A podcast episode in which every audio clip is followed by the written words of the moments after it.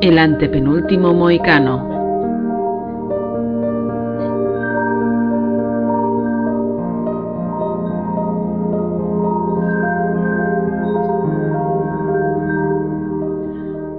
Buenas noches a todos, a todas, a todes. Ah, bienvenidos al podcast del antepenúltimo moicano. Nos encontramos aquí hoy para celebrar las mejores películas del siglo XXI, bien acompañadas por ah, los compañeros ah, José Luis Forte. Buenas noches, ¿qué tal? Hola a todas y a todos. Ah, Ignacio Pablo Rico, te veo bien. Muy buenas, ¿qué tal Mariona? Pues mira, encantado de tenerte por aquí. Miguel Muñoz, hombre, hermano. Hermana Mariona, ¿cómo estamos?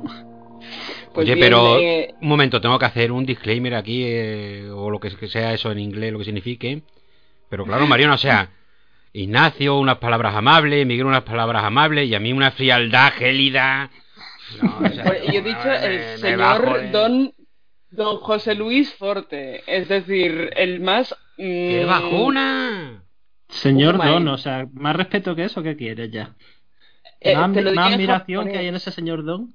Hombre, hombre, aquí Forte es lo que se merece, mm, así de claro.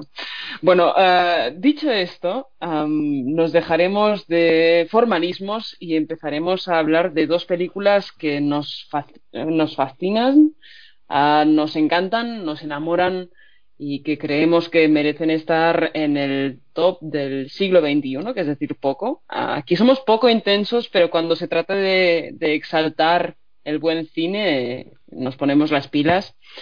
Si os parece, compañeros, empezamos por Al primo socio di vento di, di cuidado, de Franco Piavoli, película de 2002, ah, película que me gustaría describir ah, a partir de una historia, pero que evidentemente no tiene ninguna, porque la presento yo y por lo tanto narrativa o convencional o tradicional no puede ser. Ah, hago honor a mi, a mi reputación de pseudo intelectual. Ah, en todo caso, Franco Piavoli es un director de 86 años a quien el Festival de Gijón dedicó una retrospectiva hace no tanto, creo que en 2019.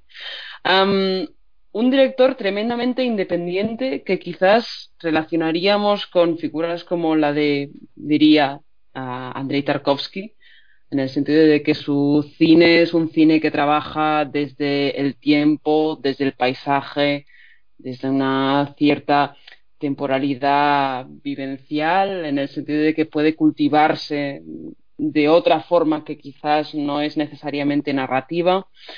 Un cine poesía, casi diríamos, aunque es, un término muy gordo para usar en una introducción y sin ponerle peros. Ah, quizás los pon- podamos poner ah, durante estos próximos minutos. En todo caso, Al primo socio de evento es una película que a mí me entusiasma.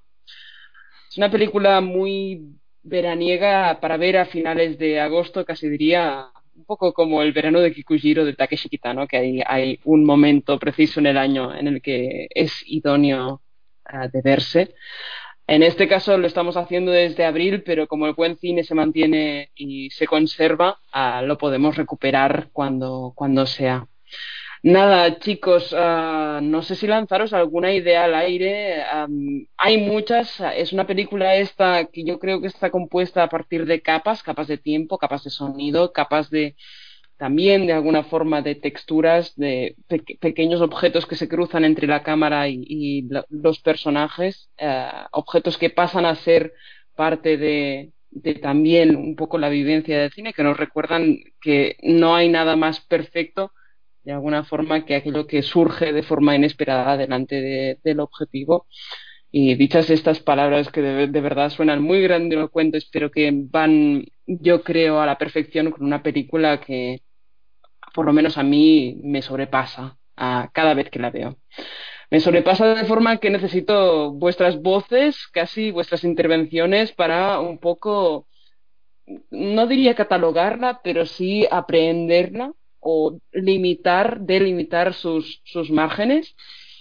No sé de verdad si queréis que lance yo la primera idea o si queréis dejar que siga con lo, con lo mío. Bueno, ve- venga, vamos allá. Adelante. Oh, wow. Franco Piavoli. No sabía que era un cineasta católico, pero me encaja perfectamente en el mejor sentido de la palabra. ¿Por qué? Porque en el Primo Sofio di Vento eh, yo creo que se está, que se está hablando de, de temas tan universales como universales, casi diría. Universales quizás no es la palabra, pero de alguna forma creo que se está recreando una cierta génesis, génesis, eh, un origen de, por ejemplo, el amor ah, o, el enamoramiento, el, lo que en inglés diríamos el, el lust, quizás, el deseo, una génesis también de génesis o un encuentro con un miedo muy primario. Estoy lanzando aquí ideas súper dispersas, ¿eh? Ah, la muerte, el reencuentro después de la muerte. no lo sé, es que de verdad hay muchísimas capas que yo creo que podríamos ir desgranando. Quizás me quedo de buenas a primeras con, con la idea de que Piaboli, sin, sin hablar explícitamente de nada, nos está poniendo unas bases para que a partir de ahí nosotros podamos construir un, pues casi diría una, una historia universal de, de, la vida y de, y de la humanidad, ¿no? Sin sonar más pomposo, pero creo que esto, esta es una película que al no hablar de nada puede hablar absolutamente de todo y, y por ello puede sentar las bases para una, quizás diría, un nuevo imaginario aunque un imaginario que conocemos muy bien. Ah, no he dicho nada y espero que esto os sirva para concretar un poco más en vuestras intervenciones. a partir de ahí, si os parece, vamos, vamos hilando. a chicos. Eh, vale, tomo yo la palabra con, con la venia. Eh, también para, para, contextualizar un poco a Piavoli como cineasta, que, que yo lo tuve que trabajar justamente para un texto, para esa retrospectiva de Gijón que mencionaba Mariona en, en 2019 y, y lo quiero retomar sobre todo por, por una cuestión que, que decía Mariona en, esa intervención de que su cine, eh, creo que no usa la palabra inclasificable, pero pero bueno, apunta la idea, ¿no? Eh, su cine es muy inclasificable, muy único, muy difícil de ubicar en, en una corriente u otra, un cine que crea sus propias normas, que tiene un carácter muy, muy universalizante, en parte gracias a su falta de, narración o a su falta casi total de narración, porque digamos que algo se intuye detrás de las imágenes, pero también un cine muy hecho a partir de, del, del amor por lo concreto y por lo concreto refiriéndome a que Piavoli es un cineasta un poco a la manera de de eh, el de Monet creo, creo que era Monet el que un, que un pintor que llega un momento de su vida en el que lo único después de haber eh, de haberse unido al movimiento impresionista haber experimentado con muchas cosas llega un momento de su vida en el que decide que lo único que quiere pintar es su jardín. Su jardín un jardín japonés con sus distintos rincones con su con sus puentes, con sus zonas de lirio y se dedica durante décadas de su trayectoria artística. Espero que sea Monet y no esté aquí metiendo la pata de forma terrible, pero... Juraría que, juraría que es Monet, sí. Y, y eso, digamos, eh, encontrar un lugar pequeñísimo en el mundo, un, universo propio hacia el que se siente un apego enorme y dedicar todo tu arte a él. Y Piavoli hace mucho eso, porque Piavoli es un cineasta de un cineasta italiano que nació, creció y ha vivido toda su vida en un pueblecito que si no recuerdo mal se llama Pozzolengo y él siempre ha, ha, filmado todas, su, todas sus películas, que son pocas porque no, no tiene un ritmo de trabajo, un ritmo de producción muy alto, en Pozzolengo y en, y en lugares que él conoce y que él y que por el que él siente un cariño enorme. Y respecto al primo Sofía Divento, en una entrevista que, que, no, que nos ha pasado Mariona a los tres y que yo no había visto hasta ahora, él habla de eso en la película, de cómo la película está rodada en su propia casa, en los, campos y en los jardines de alrededor, cómo él lo que le interesa de rodar en esos sitios es que los conoce a la perfección, conoce las cualidades que le da la luz según el momento del día, conoce las cualidades del espacio, conoce lo que puede sacar de ahí, ¿no? Entonces un cineasta muy muy apegado a ese a ese pequeño cerco, a esa pequeña parte del mundo por la que siente tanto apego. Y, y esto lo relacionaba, volviendo a lo que decía antes, con una idea de, cierta universalidad, casi de que en su cine parece que vemos el mundo por primera vez, parece que las cosas pasan. Eh, hablaba Mariona del, del, enamoramiento, parece que en esa escena de la chica en el río del primo Sofía Viviente el amor se inventara por primera, por primera vez, ¿no? Eh, tiene ese, ese rasgo de universalidad, casi de mitología elemental, pero a la vez combinándola con un trabajo con unas coordenadas temporales y espaciales muy, muy, muy concretas, ¿no? Y me parece también interesante de Piavoli en esta línea de, de cineasta inclasificable el hecho de que realmente es una especie de rara avis en el cine, y estoy hoy por comparar por la comparación con pintores, y en ese sentido me recuerda mucho a, a otro pintor que es Henri Rousseau, que es un pintor que tiene la particularidad de que era un, un aduanero, si no recuerdo mal, trabajaba en un puesto de aduana, le gustaba la pintura y de forma completamente autodidacta se dedicó a aprender pintura por su cuenta, sin ir a ninguna academia, sin frecuentar a ningún círculo de artistas, justo en una época además donde la Después del impresionismo y la vanguardia, eh, los artistas funcionaban mucho en círculos, en corrientes, en manifiestos, y aparece de pronto Henri Rousseau, un tipo completamente salido de la nada, que no conocía a nadie, que no tenía relación con nadie, y desarrolla una pintura de forma completamente libre y completamente autodidacta que no, que no se parecía a nada. Y Piavoli es que es el mismo caso, porque Piavoli no era aduanero, era abogado, pero era un tipo que había, eh, había estudiado su carrera de Derecho, se había graduado, ejercía como abogado, pero vio que aquello no le llenaba y en un momento dado se le presenta la oportunidad de hacer una película cuando un director italiano le da una cámara, eh, no recuerdo ahora, una cámara de, de 16 milímetros si no recuerdo mal, y, y bastantes rollos de película y le dice, haz la película que te apetezca hacer. Y Piavoli coge un, un asistente de dirección al que contrata y los dos juntos se van a rodar durante años lo que decía, localizaciones cerca de Pocholengo y desarrollaron su, su primer largometraje que se llama El planeta churro o El, planeta azul en, en, español y que tiene muchas de, las de las características que hemos visto en el primo Sofía de Evento e incluso es aún menos narrativo que esta película, una película muy observacional sobre la naturaleza, sobre una cierta idea de las múltiples mediciones del tiempo. Es una película que, que podemos entender que transcurre en un, en un único día, pero a la vez en, en distintas estaciones, pero a la vez en distintas épocas de casi de la, de la Tierra. Es una sensación muy, muy curiosa, digamos, la forma en la que el cine de Piavoli tiende a, a, romper un poco una medición objetiva del tiempo. Entonces, eh, toda esta cuestión de cómo Piavoli también es un cineasta autodidacta, que, que su primera experiencia del cine viene del hecho de que le dan una cámara y sin haberse formado y sin haber hecho nunca nada, ni siquiera relacionado con lo artístico, eh, saca esta película me recuerda mucho a esa idea de Rousseau, como un, un francotirador solitario que de pronto aparece e inventa un estilo propio. Porque a, Piavoli podemos tener la tentación de, encajarlo en ese contenedor, digamos, de estilo al que llamamos cine de vanguardia o cine experimental.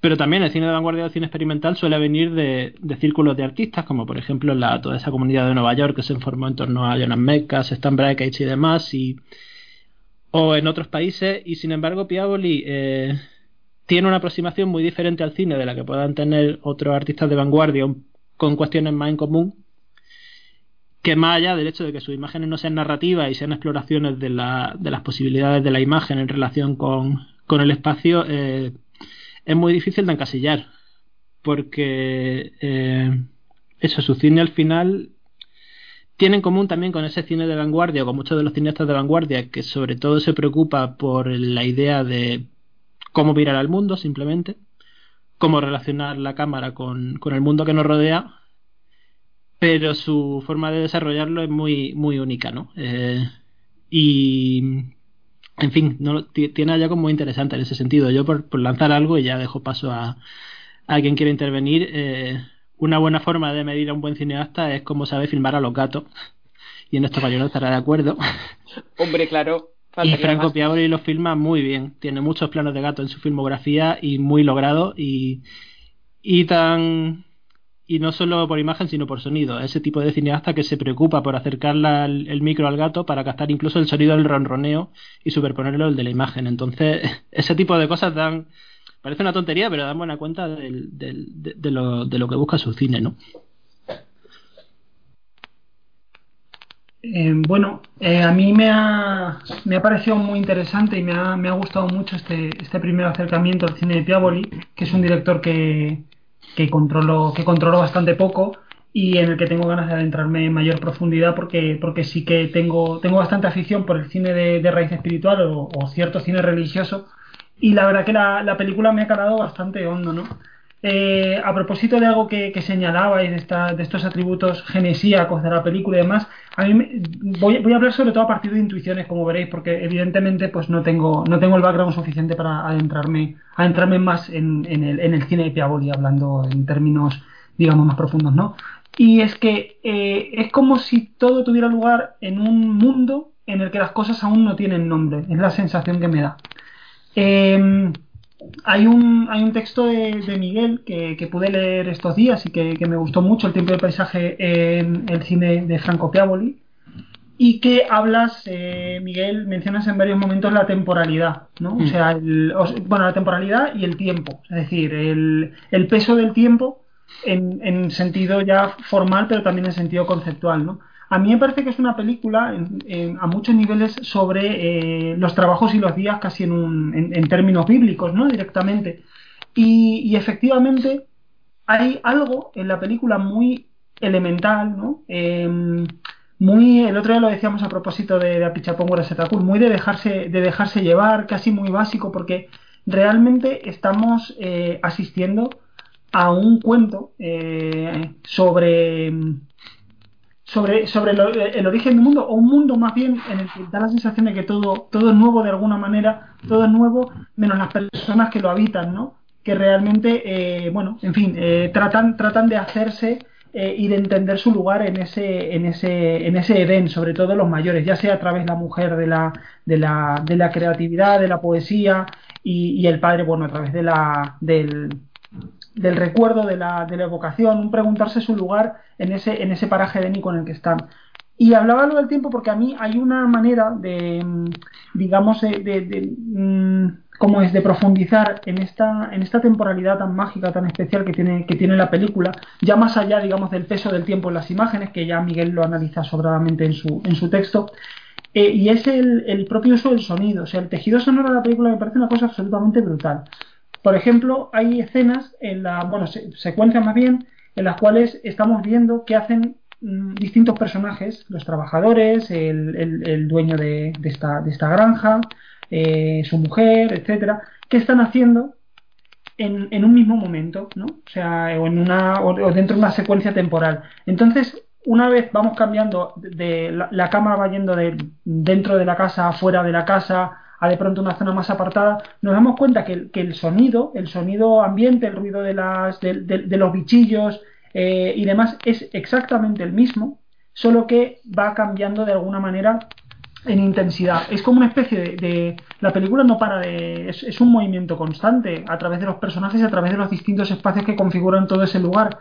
Pero sin embargo hay como una especie de sensación de unidad constante entre todos esos espacios de un mismo tiempo que conecta incluso los, los saltos de, plano pues más eh, o sea los golpes de, de montaje digamos eh, más, más abruptos que pueda haber en la película que por otro lado nunca son demasiado abruptos porque es una película que, que avanza con cierta con cierta eh, ¿cómo se dice?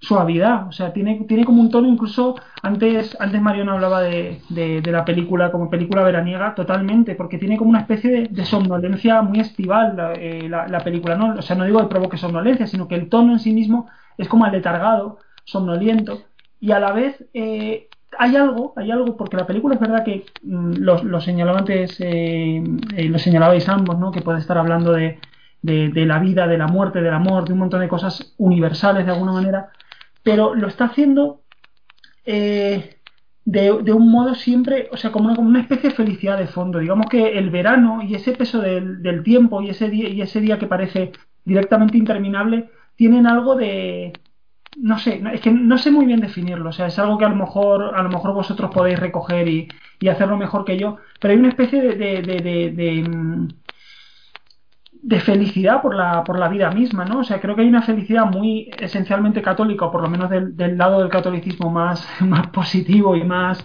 eh, en fin, ¿no? Eh, y menos, y menos, eh, Vamos, que es una película, cuando, cuando decimos película religiosa, es, no es una película nada teológica en ese sentido. Creo que tiene que ver mucho con esta alegría de vivir que defienden y que, y que de alguna manera se ha enmarcado mucho en el, en, el propio, en el propio catolicismo. En fin, estoy dando unas vueltas increíbles. Yo creo que ya os dejo paso, perdonad. Bueno, yo, yo voy, a, voy a contestarte, si me, si me permites, a, tengo aquí apuntados en mis apuntes una, una frase del final de la película uh, y es que yo no sé si veo felicidad o, es decir, no sé si veo goce ah, en el transcurso de la película. Creo que se empieza desde el goce de poder estar ahí de alguna forma y desde del goce del sol que te toca la piel cuando te pones a echar, echar la siesta un domingo por la tarde y estás bien, estás relajado, no quieres hacer nada más que simplemente estar ahí. Pero tengo la sensación de que la película a partir de aquí construye a partir de pues por ejemplo, la secuencia de la pesadilla, pero incluso antes, incluso en la secuencia del, creo, del enamoramiento, como están colocados los planos de alguna forma, construye una sensación alienígena como mínimo y un poco perturbadora, casi te diría. Las nubes, uh, hay distintos momentos en que personajes miran al cielo y ven las nubes encapo, encaporrándose, creo que se llama, como uh, juntándose y haciéndose, o sea, haciéndose una masa, ¿no? Creo que al, final de la película, de hecho, se rescata un plano de nubes también formándose, coagulándose, pero en este momento las nubes tienen un, un, color amarillo, verde, entre amarillo, verde y negro bastante, para mí, y esto es lo que tengo apuntado aquí en mis apuntes, bastante como que si fueran propios de una maldición, casi te diría. Mi conclusión sí es verdad que hay un, goce de, vivir, nunca mejor dicho, y un goce de poder disfrutar de estas, estos instantes sin nombre. Me ha encantado esta expresión, la verdad es que, es que te la copio, vamos, right away.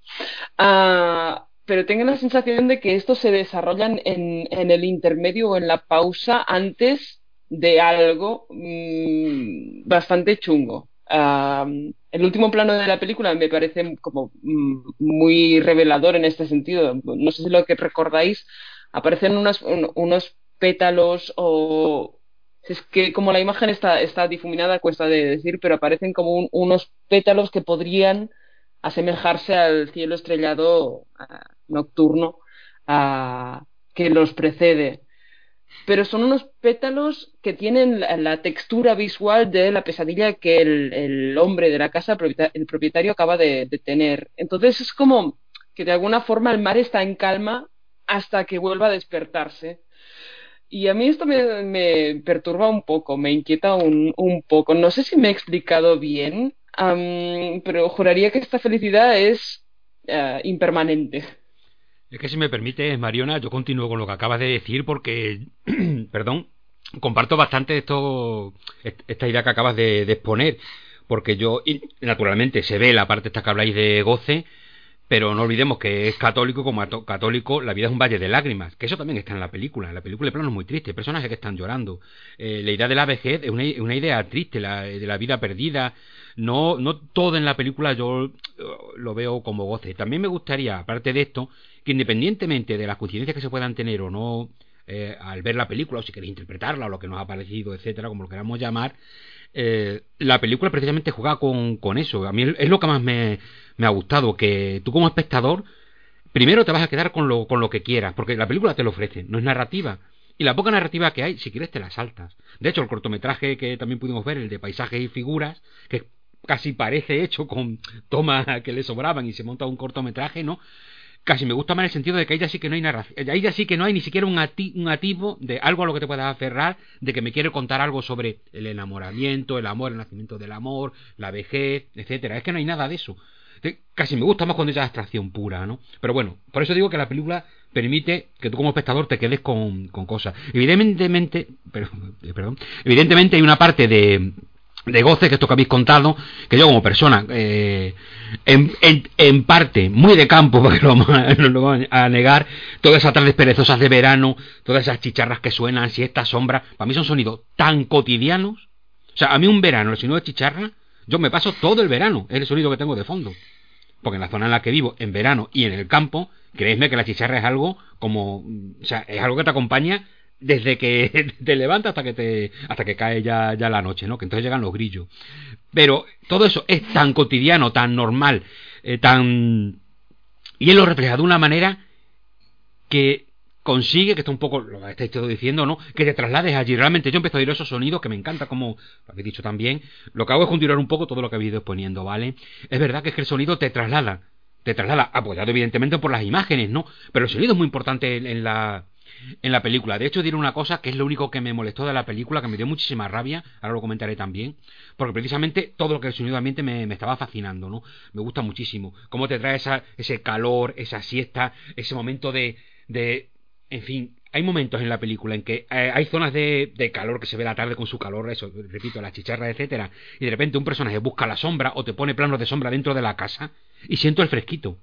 Siento el fresquito ese, ¿por qué? Porque me ha pasado tantas veces que siente toda esa imagen, asociada a un calor tan brutal, porque donde yo vivo hace un calor tan salvaje, que de repente ese momento de entrar a una habitación en sombra es tan alucinante, tan alucinante, y me encantó tanto verlo en la película, reflejado, sin marcar absolutamente nada, que es algo que si no lo has vivido no pasa nada, porque otras cosas te va a dar la película, que a mí eso es lo que me, me ganó mucho de la, de la, de la película, ¿no? También me encantó, porque claro, yo la estaba viendo y también... Eh, eh, no tengo tanta costumbre como vosotros de ver películas tan. Habéis dicho, no, no vamos a llamarlas experimentales porque no es lo que persigue Piavoli, ¿no? Pero sí, no son películas. Pues no son películas narrativas. Yo casi todo lo que veo es cine de género, ¿no? Y encima cine clásico, todo con, con sus códigos, por muchos que se rompan y se destruyan en muchas películas, pero no deja de ser eh, códigos los que te mueven, ¿no? En cambio aquí no hay código. Aquí código lo que, lo que le está poniendo. Sin embargo, hay una cosa que digo, por una parte, parece cine poético, pero no, no es eso. Y me encantó en la entrevista que, que pudimos ver, que esta entrevista cortita, que de seis minutos, en la que él habla pues de cómo ha hecho la película, me encanta cuando lo primero que dice es que su cine, él, no es cine poético, y me encantó, porque es verdad. No es cine poético al uso buscando imágenes bonitas, etcétera, que las hay, las hay muy impactantes, pero son películas que no se queda, es que no sé cómo explicarlo, porque claro, hay momentos que estás pensando, qué imágenes tan bonitas, pero no me estaban llegando porque fueran bonitas, porque imágenes bonitas, hay algunas que literalmente parecen postales. Pero no es porque, al final no es, sobre todo las que son de atardecer, te quedaba, sí, bonitas, sí, pero son, son bonitas, eh, digamos, de una manera tradicional, y no esto es lo que me está llegando. Me está llegando porque hay un, hay un, un tempo, hay una forma de, narrar todo lo que estáis contando de, alguna manera, ¿no? Que lo hace, lo convierte, que es lo que, lo que a mí me ha fascinado de la película, lo convierte en una experiencia sensorial. No poética, sino puramente sensorial habéis comentado, me viene genial el, caso de los gatos, porque me vale para, para, si queréis ratificarme, entre comillas, eh, un poco en lo que he dicho. A mí lo de los gatos me da igual. Desde luego soy más de gatos que de perros, ¿no? Pero no tengo gato. Eh, yo los gatos que tengo en el campo son una pandilla de, de, de, de salvajes ahí. Eh, creo que ya he contado alguna vez. Matan gallinas. Son, le, le echan de comer y, te, te, destrozan las manos porque te quitan la comida. De la, son, son, muy salvajísimos, ¿no? O sea, yo los quiero mucho, pero evidente el amor que se puede tener. Mi amor a los gatos es el que los gatos me tienen a mí. O sea que, eso me explico. Bueno, me entendí los que tenéis gato. Eh, pero, por ejemplo, eh, eso no lo siento tanto como vosotros, vosotros que tenéis gato y tenéis ese, ese amor, tenéis, tenéis pues un gato o en casa lo tenéis de mascota y hay un, un amor potente, ¿no? Ese sentimiento que habéis contado con los gatos, que parece tan, eh, a que no lo sentimos de una manera que no tenemos mascota por alguna razón tan, tan potente, te, te llama la atención y dices, pero claro, es que es verdad. Quien tenga un gato, esos momentos son muy potentes para ellos, porque recuerda el momento en que estoy con mi mascota, el momento en que siento la compañía de ese, de ese animal que me acompaña, al que quiero, al que cuido, eh, etcétera. A mí me pasó, fijaos, eh, y por eso me encanta que habéis destacado esto, a mí me pasa con otra cosa en la película, que no es con el gato, me pasa con la granada. Hay un momento en que, en que abren una granada y la huelen. Y en ese momento me vino de una manera tan intensa, porque jamás en mi vida he comido una granada sin olerla primero y me llegó, o sea, fue. Y esto me. Y, perdón, y ahora sí que me voy a poner atención, llega un momento ultra pedante, pero es que mmm, creo que sí que es importante. Me recuerda en Busca del Tiempo Perdido de Marcel Proust, no solamente famosa escena que. parte de, de, la famosa Madalena, que al, que al, que al comerla le trae recuerdo, que es lo que está en el primer tomo y lo que todo el mundo recuerda. Me voy al último tomo, así quedo pedante como nunca, porque sí, me he leído en Busca del Tiempo Perdido completo. En el sexto tomo hay dos momentos que son tan importantes como el de la Magdalena, pero claro, como somos pocos los tontos que llegamos al séptimo volumen. pero cuenta, hace lo mismo con otras dos cosas que me encantan. Y que no son tan poéticas si quieres como la Magdalena. Una es que el personaje pisa una baldosa y al pisarla se salpica. del agua que tiene porque ha llovido, ¿no? Que es algo que nos ha pasado a nosotros, cuántas veces nos ha pasado y eso es otro momento en que utiliza Proust para que el recuerdo le traiga y le instale en el momento. Claro, son sensaciones que le llevan, pero parten de, de, de si quería anécdotas o, o, detalles muy tontos, ¿no? Y otra cosa que le pasa es al comer una rodaja de melón. ¿No? O sea, y, y esto me, y viendo esta parte de, de la granada me, me, ocurrió un poco lo mismo y posteriormente ya me acordé, digo, pero esto, digo, claro, y es que hay momentos que visualmente él te lleva a que si algo de lo que tú ves lo has compartido, automáticamente te traslada. Entonces es una experiencia, por eso digo, muy sensorial, muy emocional, porque de repente y saber cómo, en ese momento en que vi la granada y la, y la estaban oliendo, es que estaba yo recordándome que es que siempre que abro una granada lo primero que hace olerlas porque huelen súper bien. Es lo que a vosotros os ha pasado, por ejemplo, me contabais con los gatos, ¿no? Eh, eh, por eso, que permite como mucho juego la, eh, a la persona que está viendo la, la, la película. Voy a decir lo último, que es lo que no, no, me ha gustado. Precisamente por todo esto, hay una cosa que no me gustó en la película, que lo hace también en el cortometraje y también me da mucha rabia, que es el uso de la música de, de Satie. A ver, utiliza también a Fauré, Ravel, en fin, son todos movimientos, música más o menos conocida, pero ¿qué ocurre? Eh, Satie, ¿cómo decirlo? por muy punky que yo sea, yo tengo mi época punky, pero en esa época super punky también he escuchado musiquita clásica y tenía un disco de Eddie Satie que en una cara tenía evidentemente la, la Ginopédie y la otra tenía las Nocien, ¿no? Y la Nocien, eh, una de ellas es la que suena en la, en la película. ¿Qué ocurre? El sonido de, de la música de Satie no me mete en la película, me saca. Me saca porque automáticamente me puse a pensar, ostras, este disco que tenía yo cuando me lo compré, la portada que era especial, porque es un disco que no era la típica colección de pues de Uche Gramozón, etcétera, sino que lo había sacado una casa independiente, era un disco con una portada muy rara, y un disco que le tengo mucho cariño. Automáticamente me saca. Y me voy y. A ver, no, me, no es que me vaya de la película, pero me dio rabia. Porque estaba tan, in, tan inmerso en lo que me estaba contando, porque a mí la parte de que si el primer amor, los juguetes, es que a mí eso me, me da, entre comillas, más igual, ¿no? La vejez, etcétera. Y, me dio un poco de rabia porque de repente era algo que lo tengo tan, tan escuchado, si queréis, tan asumido a ciertos recuerdos que ya no me los daba la película, sino que de repente ya me, lo, me los trae mi propio no sé cómo llamarlo, si queréis background, no me, utilizar, me gusta utilizar la palabra, pero me explico un poco lo que quiero decir, ¿no? De repente ya me vienen recuerdos que no me los trae la película, me los trae la música. Y la música para mí es ajena a la película. Porque la conozco desde mucho antes, etcétera.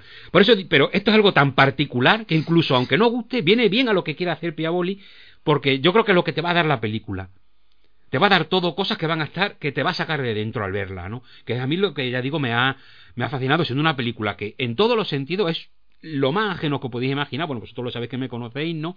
A lo que, a lo que habitualmente veo en cine, lo que me puede gustar. Y, y desde luego me encanta verme sorprendido o que me, me rompan los esquemas, algo que, que también me, me gusta porque lo más bonito del cine muchas veces no solamente ver las películas que te gustan o sabes que te van a gustar, sino que de repente te partan por la mitad con donde no esperas que te venga, ¿no?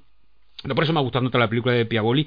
La única pega que le pondría esta es de la música. Y nada, solamente por. Ahora doy paso rápidamente, volver un poco a lo que decía Mariona, lo que comentabais también, Ignacio Miguel, lo de eh, el goce que hay, que evidentemente hay un goce, eh, eh, ciertos recuerdos, en mi caso sería el de la Granada, las tardes esas perezosas de verano, el calor, etcétera. Pero también veo mucha parte de Valle de Lágrimas, un sentimiento también, una idea central de lo que es el catolicismo, ¿no? Lo vemos en la parte, como he dicho, en la parte de hay partes evidentemente muy tristes, porque la parte de sombra también vemos a esa señora que imaginamos que será la esposa de del personaje que está allí en la eh, imaginamos que, que ese otro señor que también está triste, que también se pone a llorar, es que hay partes muy muy tristes, está haciendo como un eh, está haciendo como un dibujo con hojas, ¿no? Y, también está llorando, todo muy triste, ¿no? Los surcos de su rostro, lo que está haciendo que son un dibujo con hojas muertas, todo te lleva una imagen de tristeza, de valle de lágrimas, de un paso del tiempo que, al final también tiene, tiene, tiene dolor, ¿no? Y bueno, tenía alguna otra cosa, pero ahora hablas vosotros y seguimos comentando. Sí. Eh, bueno, yo voy a retomar do, dos cosas un poco por, por estructurarme. Eh, la primera, el tema de los gatos. O más. o extrapolando un poco más las cosas, el tema de nuestra relación con, con determinados elementos que firma la película, nuestra relación emocional o memorística, que me, o sea, me parece interesante eso que mencionas como eh, la película da pie a que digamos nuestros recuerdos sensoriales se, se introduzcan ahí, pero también creo que Piavoli eh, digamos se lleva las cosas a un a un universo propio en el que no se parecen exactamente a lo que nosotros hemos experimentado. Quiero decir, me parece que es un director que cree mucho en el concepto de la fotogenia o la capacidad de que determinadas cosas puestas delante de una cámara eh, ofrezcan cualidades específicamente cinematográficas. Y yo siempre he tenido la idea de que una, una, una cosa muy fotogénica y muy cinematográfica son los gatos. Y a mí en, ese sentido la, la película de Piavoli no me trae tanto mis recuerdos de mis gatos como una forma de mirar a los gatos que no, eh, que no es posible, digamos, en, la realidad cotidiana. Es decir, son son animales que, si los filmas bien, se convierten en un objeto muy cinematográfico, no sé explicar por qué, pero que te ofrecen una mirada completamente diferente. Y en ese sentido, tanto los gatos como la granada, como el resto de animales que aparecen en la película, em, creo que por un lado es por su propio aspecto fotogénico y por otro lado también por el ejercicio de montaje que hace toda la película, que, que, en, que en el fondo está poniendo un poco las cosas al mismo nivel, que eso también quiero ir, pero antes voy a dejar que Forte me introduzca aquí una cuña. No, no, solamente una, una apreciación. Cuando he dicho esto de lo que te provoca la película, no es solamente eso, los valores de la película, porque todo eso viene por dado las imágenes que él ha creado. ¿eh? O sea, no mm. es... Te, él te lleva, pero es él el que te está llevando a los sitios. No es que... Por eso me molesta la música, por la música soy yo el que se va. Sí. ahora me estaba, era él el que me estaba llevando esa sensación me estaba gustando mucho, me estaba, porque sus imágenes son las que me, guían y las que me, llevan, ¿no? Pero pasa mucho con los paisajes, con todo lo que te está mostrando, que él continuamente te va llevando como de un sitio a otro y esto, no sé, es que es todo muy sensorial, no sé cómo, cómo explicarlo. Es, mm, eh, que es lo que intentaba contar, ¿no? Pero no es solamente, evidentemente, que te ponga cuatro imágenes y tú te pongas a imaginar. Es que mmm, hay que saber ponerte esas imágenes, porque pensamos hora y media eh, otro señor se pone. Es que me, ahora cojo yo una, una cámara y digo, no, voy a rodarme hora y media aquí de planos. Eh, te puedes morir. Eh, me explico, ¿no? No sé si es muy, muy, muy, básico lo que he dicho, pero creo que, que no es solamente plantar la. Es que hay momentos eh, que ves algún plano Dice, mm, este señor ha tenido que estar, no quiero saber las horas, para pillar este momento justo.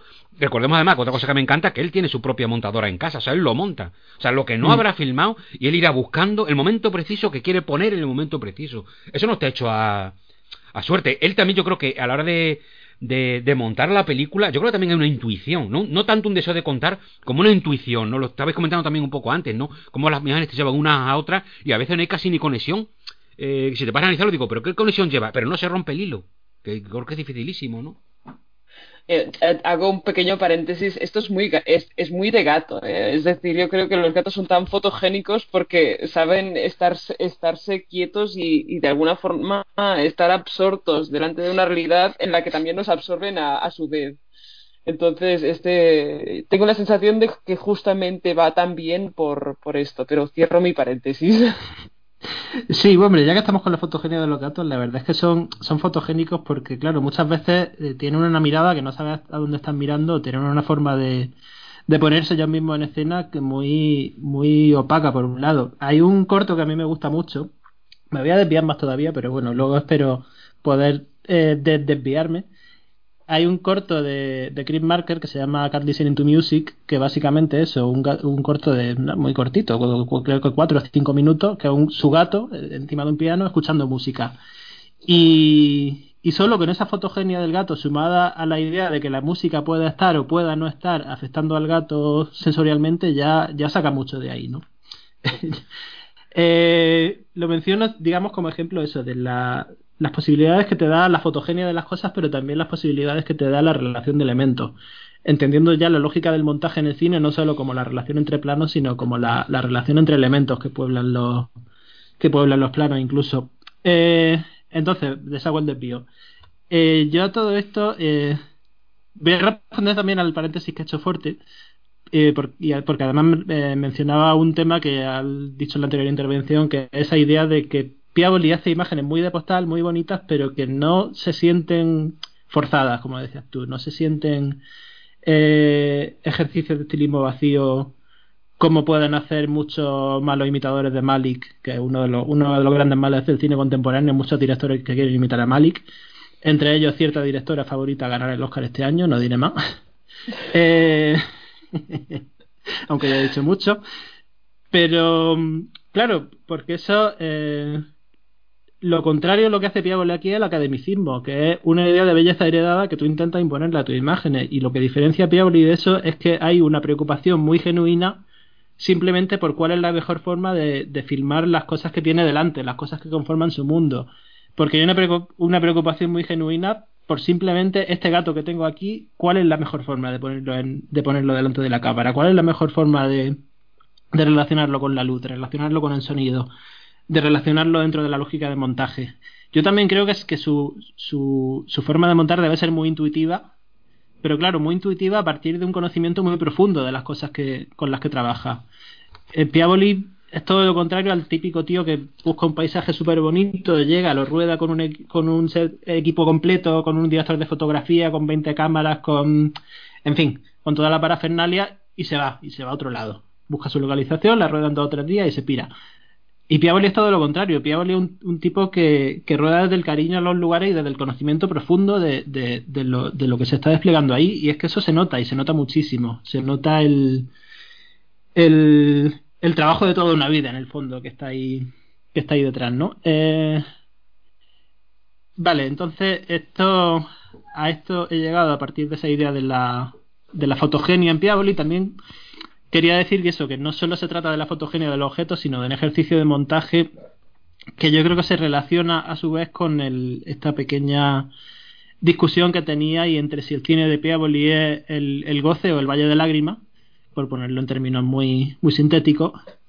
Y es que yo creo que en el fondo eh, Piavoli, digamos, aspira a una visión muy de conjunto de todo. O sea, decir nace una frase que me ha encantado, que es su cine se sitúa en un estado de las cosas en las que las cosas parecen no tener nombre todavía, y yo creo que eso define muy bien las cualidades de su cine. Es decir, creo que es muy llamativo, por ejemplo, que el hecho de que la primera vez que aparecen las imágenes de la televisión en la película, con esas imágenes de choque, aparece también uno de los primeros cortos de Piavoli, por cierto, que se llama Evasi, eh, parece un elemento marciano en la tele de pronto, en ese mundo tan tan primitivo que ha creado la película. Pero claro, a la vez está la idea de la muerte, está la idea del envejecimiento, está la idea de la soledad también, porque al final la película, eh, entre otras cosas, es una concatenación de soledades. O sea, los miembros de la familia se muestran siempre solitarios, haciendo actividades cada uno por su lado. Lo que pasa es que esa concatenación de soledades se le suman otros muchos elementos, ¿no? Que al, al sumarse mediante esa lógica de montaje, es decir, podemos pasar del plano de un personaje solo en su cuarto teniendo una pesadilla al plano de un gato tumbado tranquilamente. Y eso crea una cierta cadencia eh, que en el fondo digamos aspira a ponerlo todo al mismo nivel. Y en esto yo incluso veo una visión más, más budista que cristiana ¿no? en el sentido de una contemplación muy distante muy alejada y muy abarcante de lo que son los ciclos de la vida de cómo las cosas nacen y mueren continuamente y cómo el mundo cambia continuamente pero a la vez siempre permanece igual. Yo creo que esto se ve más claro en otra película suya que es Voz en el Tiempo o Voz en el Tiempo que juega justamente con eso. Se rueda en, quiero recordar que era en un solo día, en, en, en también, en el pueblo italiano, y eso va encadenando literalmente imágenes de nacimientos con imágenes de un anciano moribundo. Y, pero aquí un poco nos movemos en la misma lógica, ¿no? en la idea de que em, hay, digamos, padecimientos terrenales, hay cosas del, hay elementos del Valle de Lágrimas, y en ese sentido, yo recuerdo que en el Festival de Gijón, cuando se presentó la retrospectiva, a Piavoli le preguntaron por, en un coloquio por esta película. Y hablo de memoria, pero dijo algo así como que si había una narrativa o si había una historia que él había querido contar aquí, era la desintegración de una familia. Eh, incluso la desintegración del el distanciamiento entre sus miembros. Vemos, por ejemplo, que la mujer llega un momento en el que andaba con fugarse y coge un tren. Vemos también que hay cierta tensión de clase entre los, entre los dueños de la casa y los trabajadores negros que aparecen en la película. Y claro, en manos de cualquier otro director esto se podría, se podría haber convertido en un panfleto curioso, pero cuando Piavoli habla de que quiere hablar de la desintegración de una familia, de las tensiones de clase, habla desde esa perspectiva tan, tan amplia que tienen sus películas, ¿no? Que digamos que lo disminuye todo mucho al, al digamos, suspender el tiempo porque es una película, por un lado, muy concreta temporalmente, muy de tarde de agosto eh, y tarde de modorra, pero a la vez una película completamente atemporal, en el sentido de que eh, si nos dicen que esto transcurre hace dos siglos, nos dicen que transcurre ahora, no habría demasiada diferencia. Y claro, y, es una película también que pone al mismo nivel los aspectos más inabarcables de la naturaleza con, con las cosas más concretas que son personajes en soledad. Y en ese sentido yo creo que una de las cosas que mejor define la película, incorporando aquí el sonido a la ecuación, es cómo se van solapando eh, ese canto de cigarras que mencionaba y ese sonido de la naturaleza a las notas del piano que la chica empieza a tocar. Y cómo todo se va, se va poniendo al mismo nivel para crear una cadencia que, que para mí por lo menos es muy armónica. El, el momento en el que pasamos de los cantos de cigarra a las notas del piano y a la vez las notas del piano siguen sonando sobre otros planos que vuelven a salir al exterior, pero que todo parezca formar parte de un, de un todo indisoluble, creo que lo la resume muy bien dónde está esa aproximación, ¿no? Y ya, y ya me callo bueno, yo voy, voy a hacer un inciso súper corto, súper breve. Uh, es que me parece muy interesante lo que comentas justamente del montaje porque es la impresión que yo tenía, que hay un, y lo hemos comentado anteriormente, que hay una unidad de espacio y también de tiempo increíble. La mujer se va con el tren y vuelve y no nos enteramos porque puede estar y no estar en la casa al mismo tiempo, que no, no importa.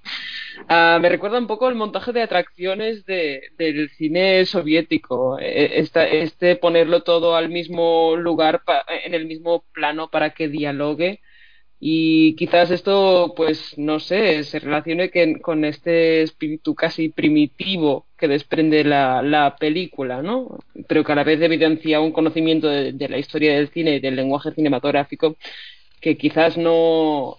Claro, yo no sabía que Piadoli era abogado, ahora me he deconstruido el discurso, pero bueno, no pasa nada. que eso, que por lo menos que es una película muy sabia. Y dejo paso a Ignacio porque seguramente tiene algo más interesante que yo para, para aportar. Así que, Ignacio, por favor. No, tampoco más interesante, Mariana. Quería retomar algunas cositas que habéis, que habéis dicho que me han, que me han gustado mucho eh, en, niveles varios, ¿no? Eh, vamos a ver, en primer lugar, bueno, yo creo que me he expresado mal utilizando el término goce para referirme a la película, porque es verdad que es una película que no es que la gente esté gozándolo eh, expresamente, ¿no? Me refería un poco a ese sentimiento como de celebratorio de lo que es la propia, de lo que es la propia existencia, el propio existir. O sea, eh, realmente esa atención, antes Forte lo ha dicho genial, ¿no? El, el, tema de la granada, ¿no? Que, casi uno prácticamente puede eh, o sea, la, fruta que uno puede oler, el, resbalón, estos detalles de, nuestro contacto constante con el mundo, esa fisicidad, eh, creo, que, creo que realmente apela a una especie de eh, atención por la vida muy cariñosa, ¿no? Muy cariñosa y también por los personajes y su manera de vivirla, pese a que no todos están pasando eso, eso efectivamente por, por etapas muy luminosas, ¿no?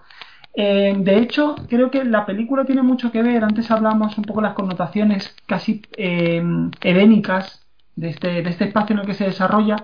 Es un Edén en el que ya se ha introducido la, la semilla de la decadencia. Esa decadencia mm. viene eh, a través de lo que es, primero, la, la desigualdad.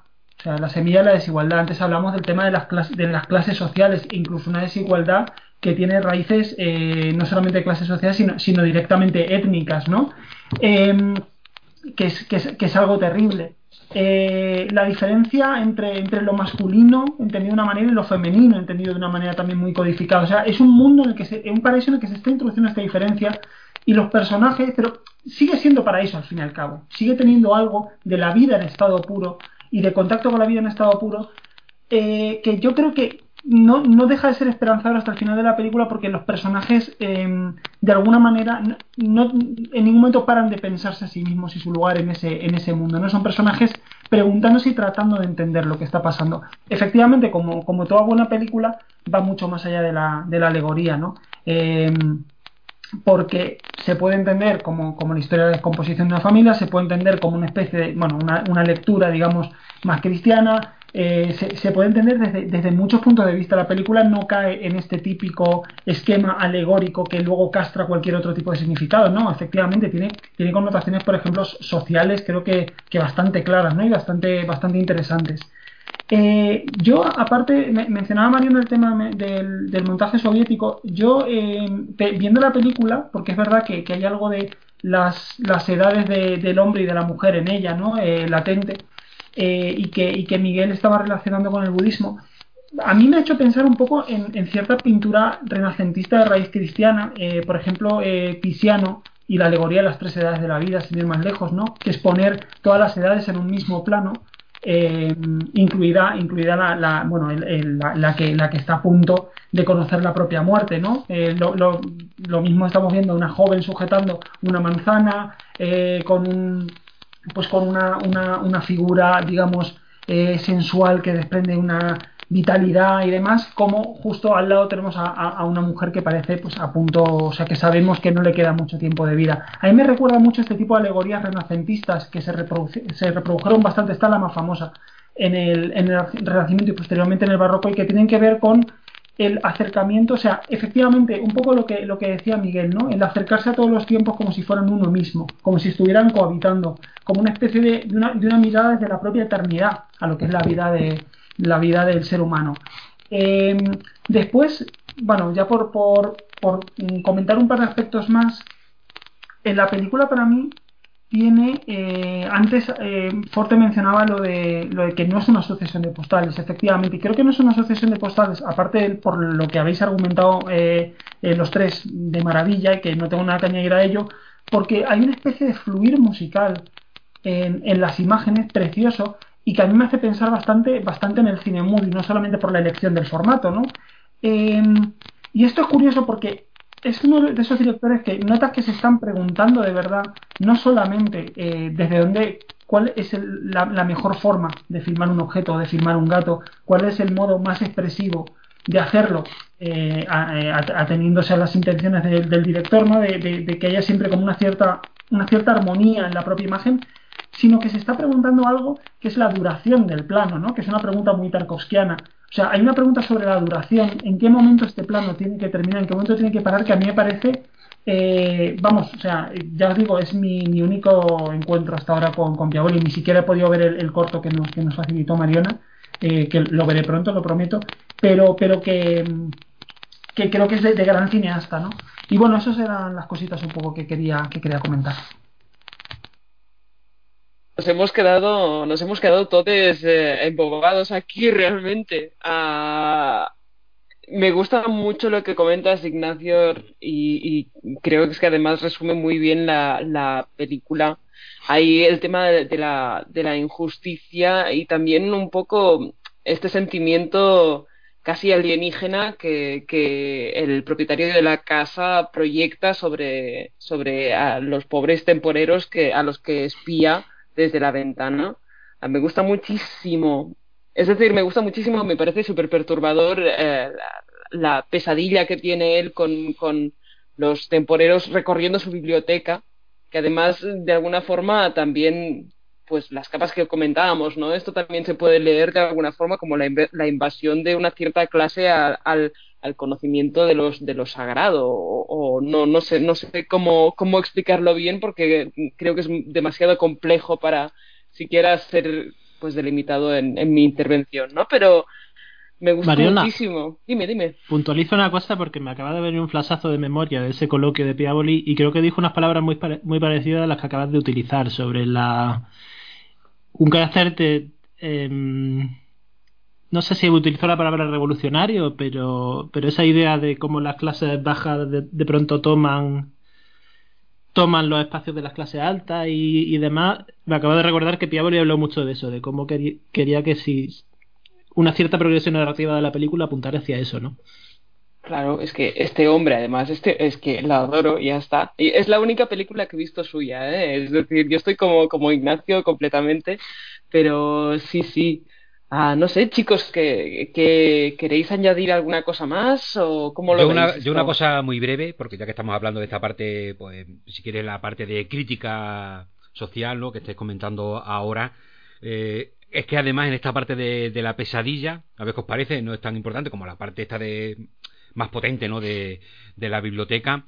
Eh, pero también en las pesadillas utiliza mucho la imagen televisiva. Yo creo que también ahí hay un pequeño, ¿no? ¿Qué os parece eso? Que utilice mm, tanto la imagen de la televisión, yo creo que también hay una, una crítica, o me parece ver, no sé, ¿cómo lo veis eso? Hombre, hay una, pues equiparación muy clara de la imagen de la televisión con la violencia, ¿no? Sí, y de hecho me parece interesante porque justamente la, película se abre con planos de paisajes absolutamente vacíos y de alguna forma inmóviles, pero no lo están en absoluto. Es decir, el, 16, creo que es 16 milímetros, ¿no? Hace que la, mm. la, imagen palpite un poco. Y yo creo que esto es, es, como muy poco importante y lo es mucho a la vez, porque de alguna forma da vida al, al celuloide, una vida que la imagen televisiva no tiene y quizás la, vida que tenga la imagen televisiva porque también se mueve y también tiene su, su propio palpitar en este caso del, de la mm, cómo se llama esto de la suciedad del, de la raya a, de la tele analógica. En, quizás la vida que, tiene la televisión no es la que Franco Piavoli considera pues eso gozosa o, o vivible no pero mira, Mariona, voy, voy al pie de lo que acabas de decir, de los planos que parecen que tienen, que aunque no haya nada o nadie, parece tener una cierta vida. Es que hay algunos planos, sobre todo del principio, cuando se ven esos campos, de, sobre todo los que tienen el, heno y tienen las, los haces de heno ya preparados, etcétera, que muchas veces lo que se está moviendo ahí también es la flama del calor de las tardes que, que, que cuando lo, lo, ves, cuando miras el paisaje y hace mucho calor, el paisaje tiembla, ¿no? Es la misma, el eh, esos son detalles que te hacen sentir el calor de una forma tan potente, aunque te estás tranquilo en, tu casa o en el cine viendo la, la película, ¿no? Hombre, es que esto es, estar como muy conectado a la, a la vida. Mm, perdón, o sea, iba a decir un taco, un taco, pero, pero señor Piavoli, mm, por favor. No, es que aquí, aquí, aquí sí está lo que comentaba Ignacio. Eh, de, este, este goce, el que se refería a Ignacio, evidentemente, que nos lo ha explicado ahora también, ¿no? Que sí que hay este mm, esta alegría en cosas muy sencillas o cosas muy cotidianas, ¿no? Y de repente te las pone delante y son cosas que de alguna manera te traen ese ese placer casi volátil, ¿no? Porque es casi tan tan volátil como ese mismo temblor que del, del calor sobre, sobre el horizonte, ¿no? Que me parece muy muy, muy bonito, ¿no? Son las cosas que me gustan de la película y por eso no es tan sencillo. Eh, ya digo, como cuando sale en la entrevista que se le ve en la habitación donde tiene su, su mesa de montaje, es que te lo imaginas no llegando allí, ¡eh, qué plano tan bonito! Este me vale. No, es que me lo imagino, además, por la forma en que le explica. Pero mira, horas allí plantado, buscando entre planos, que seguro que, lo, que los vemos nosotros, por lo menos lo veo yo, y digo, señor Piaboli, estos planos son iguales. Y él, no, no son iguales. y te voy a decir por qué que es quizá el misterio que tiene la película, ¿no? Por decirlo de alguna manera. Fuerte, al margen de eso, eh, perdón, al margen no, al contrario, a raíz de eso, una recomendación muy breve, hay una película de Pedro Costa que se llama Donde yace tu sonrisa escondida, que lo que hace, eh, si no la has visto, apúntatela, y bueno, ya para nuestros oyentes también, lo que hace es documentar durante hora y media de película las sesiones de montaje de, de y, de Jean-Marie Straub y, Daniel Villet, que son dos directores franceses. Y toda la película transcurre en su sala de montaje y tienen y en las discusiones que tienen entre los dos sobre dónde acabar un plano. Y los ves, como dices tú, yendo fotograma a fotograma, deteniendo la imagen en un fotograma o en otro que no ves la diferencia y discutiendo entre sí durante horas si de verdad ese plano tiene que acabar ahí o no. Y yo me imagino a Piavoli, aunque monte solo, pero en, en un diálogo interno consigo mismo de una forma muy parecida. Pero esto es, esto es buenísimo, o sea, me recuerda un montón a, ¿sabéis? Antonio López en El Sol del Membrillo. O sea, es la imposibilidad de, retratar la luz sobre las, las hojas de, un membrillero. Nunca, están, es que ni la luz ni las hojas en la misma posición. Es, pero esto es muy guay porque, o sea, son los textos que verdaderamente dudan de sí mismos y esto es lo, por lo menos lo que yo persigo cuando escribo y creo que es lo que debería perseguir toda, toda obra de arte, ¿no? Es decir, no, no dar nada por sentado, simplemente atenerse a, a, la duda y a la incerteza, ¿no? Bueno, no sé, eh, estoy muy pedante hoy, o sea, paradme los pies, por favor, chicos. No, hombre, Mariona, si lo que dices está muy bien, pero no solamente. Piensa también en los que nos gusta el cine bien encuadrado, de género, bien, que no se sale de ningún carril, que a mí también me gusta mucho. No, pero, pero, pero fuerte, que es que, o sea, no, no, estoy de, estoy de broma, Mariona, sé, lo que dice, pero bueno, dilo, dilo, no, pero explícalo más, sí. No, no, nada, nada, iba a decirte que incluso el cine más tipificado, el cine como más, más mm, claramente delimitable en cajones, al final se escapa por alguna banda si es bueno, y se te escapa y eso es lo bueno, que siempre te da margen para perseguirlo, ¿no? En plan, Millennium Actress, siempre lo que nos gusta es perseguir cosas que nunca vamos a comprender del todo. Ah, quizás la película de Piavoli sea, sea una maravilla justamente por eso, ¿no? Mm. O sea, fijémonos también que muchas veces las metodologías se solapan, ¿no? Porque esta obsesión por el corte perfecto y por dónde cortar el plano ahí y no en otro momento también la tenía John Ford, por ejemplo. Que, que estaba muy obsesionado con ese tema y, peleó mucho contra el sistema clásico para que le permitieran tener control sobre el montaje. Entonces, los tipos de cine no son tan distintos entre sí una, una vez los miras de cerca, ¿no? Importa más eh, que, haya una mirada con talento detrás que, que haya un cine de autor, un cine de vanguardia, un cine comercial o lo que sea. Aquí me ha salido por completo, ya lo siento. No, pero lo de John Ford viene porque está la anécdota tan famosa, ¿no? Lo que pasa es que no sé si de tan, tan repetida, a lo mejor al final resulta que está falsa, que le suele pasar, ¿no? Pero bueno, lo que comentan siempre de cuando él rodaba, ¿no? Que cuando consideraba que había terminado, o cuando él quería que no utilizara más metraje del que le interesaba, pasaba la mano por delante de la cámara ah, para utilizar el metraje a partir de ahí, ¿no? Y yo no lo sabía esto, qué fuerte. Sí, bueno, y también que, en los años 50 Ford eh, llegó un momento que estaba que, que estaba tan tenía tanta fijación por controlar su montaje que lo que hizo fue crear su propia compañía de producción para asegurarse que tuviera el control ahí. Entonces con el gran Shocksack, claro. Con, con efectivamente. Eh, bueno, eh, no sé si, si queréis que añadamos algo más de, al primo Sofía de Evento o demos ya el salto de película. Démoslo, ¿no? Pues tu turno, fuerte. Bueno, pero yo, pero la película que la presenté de Mariona, no, yo, joder, o sea, es que estoy aquí me estáis haciendo un feo tras otro, me siento aquí totalmente. Yo quiero que le presente Mariona. Bueno, pues que la presente Mariona. Hola, buenos días, soy José Luis Forte, bienvenidos a El Antepenúltimo Mohicano.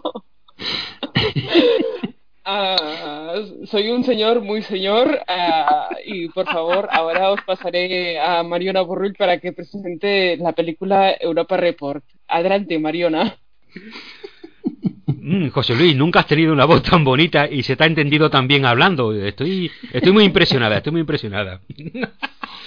bueno, vamos con Europa Report, que de las cuatro películas que hemos comentado en estos dos programas, pues es la que estaba, estaba en mi lista, ¿no? Eh, una película que, bueno, yo estoy deseando a ver que... Porque le pedí a Ignacio, que yo sé que es un gran enamorado y ha visto muchas películas, si no todas, casi seguro que casi todas, de este sistema de rodaje, género, no sé un poco cómo llamarlo, prefiero que él lo explique mucho, lo va a explicar mejor, eh, que es el found footage, ¿no? Eh, material encontrado, que son estas películas que están hechas como con material, pues eso, que están rodadas en cámaras de seguridad, en cámaras de de móvil, etcétera, y todo se, digamos, se arrejunta, toma ya explicación, para montar la, la, película, ¿no? Digamos que es todo como la cámara está puesta en sitios que no, no digamos que son, eh, en principio, eh, ideados entre comillas por el director, aunque evidentemente sí, pero siempre puestos en sitios que, digamos, podrían ser rodados por, de una manera real, ¿no? Por explicarme así rápidamente. Repito, ahora, Ignacio, enseguida te voy a dar paso porque yo quiero que lo expliques tú bien, y sobre todo, ¿dónde podemos colocar a Europa Report dentro de este de este tipo de, de película que yo tengo la intuición de que ni siquiera es importante dentro, dentro de su género, ¿no? Eh, pero bueno, ahora tú, tú, nos dirás. Solamente voy a hacer una pequeña presentación. Europa Report es una película del año. Madre mía. Aquí, aquí lo, peor de ser un señor no es que sea un, señor, un señoroto, sino es que tengo una memoria horrible. De Sebastián Cordero, un director ecuatoriano, y una película del año 2013. La producción internacional, ¿eh? creo que norteamericana, no me acuerdo ahora. Bueno, ¿por qué, qué tiene Europa Report, no? Eh, que me llama, que, que, me fascinó tanto la primera vez que la vi, siendo consciente de que tampoco es una película que te va a cambiar la vida, sé que no es maravillosa, pero tiene cosas que a mí me gustan mucho, de hecho es una película que he visto muchas veces. Y os puedo decir una lista de películas que me gustan más que Europa Report muy grande.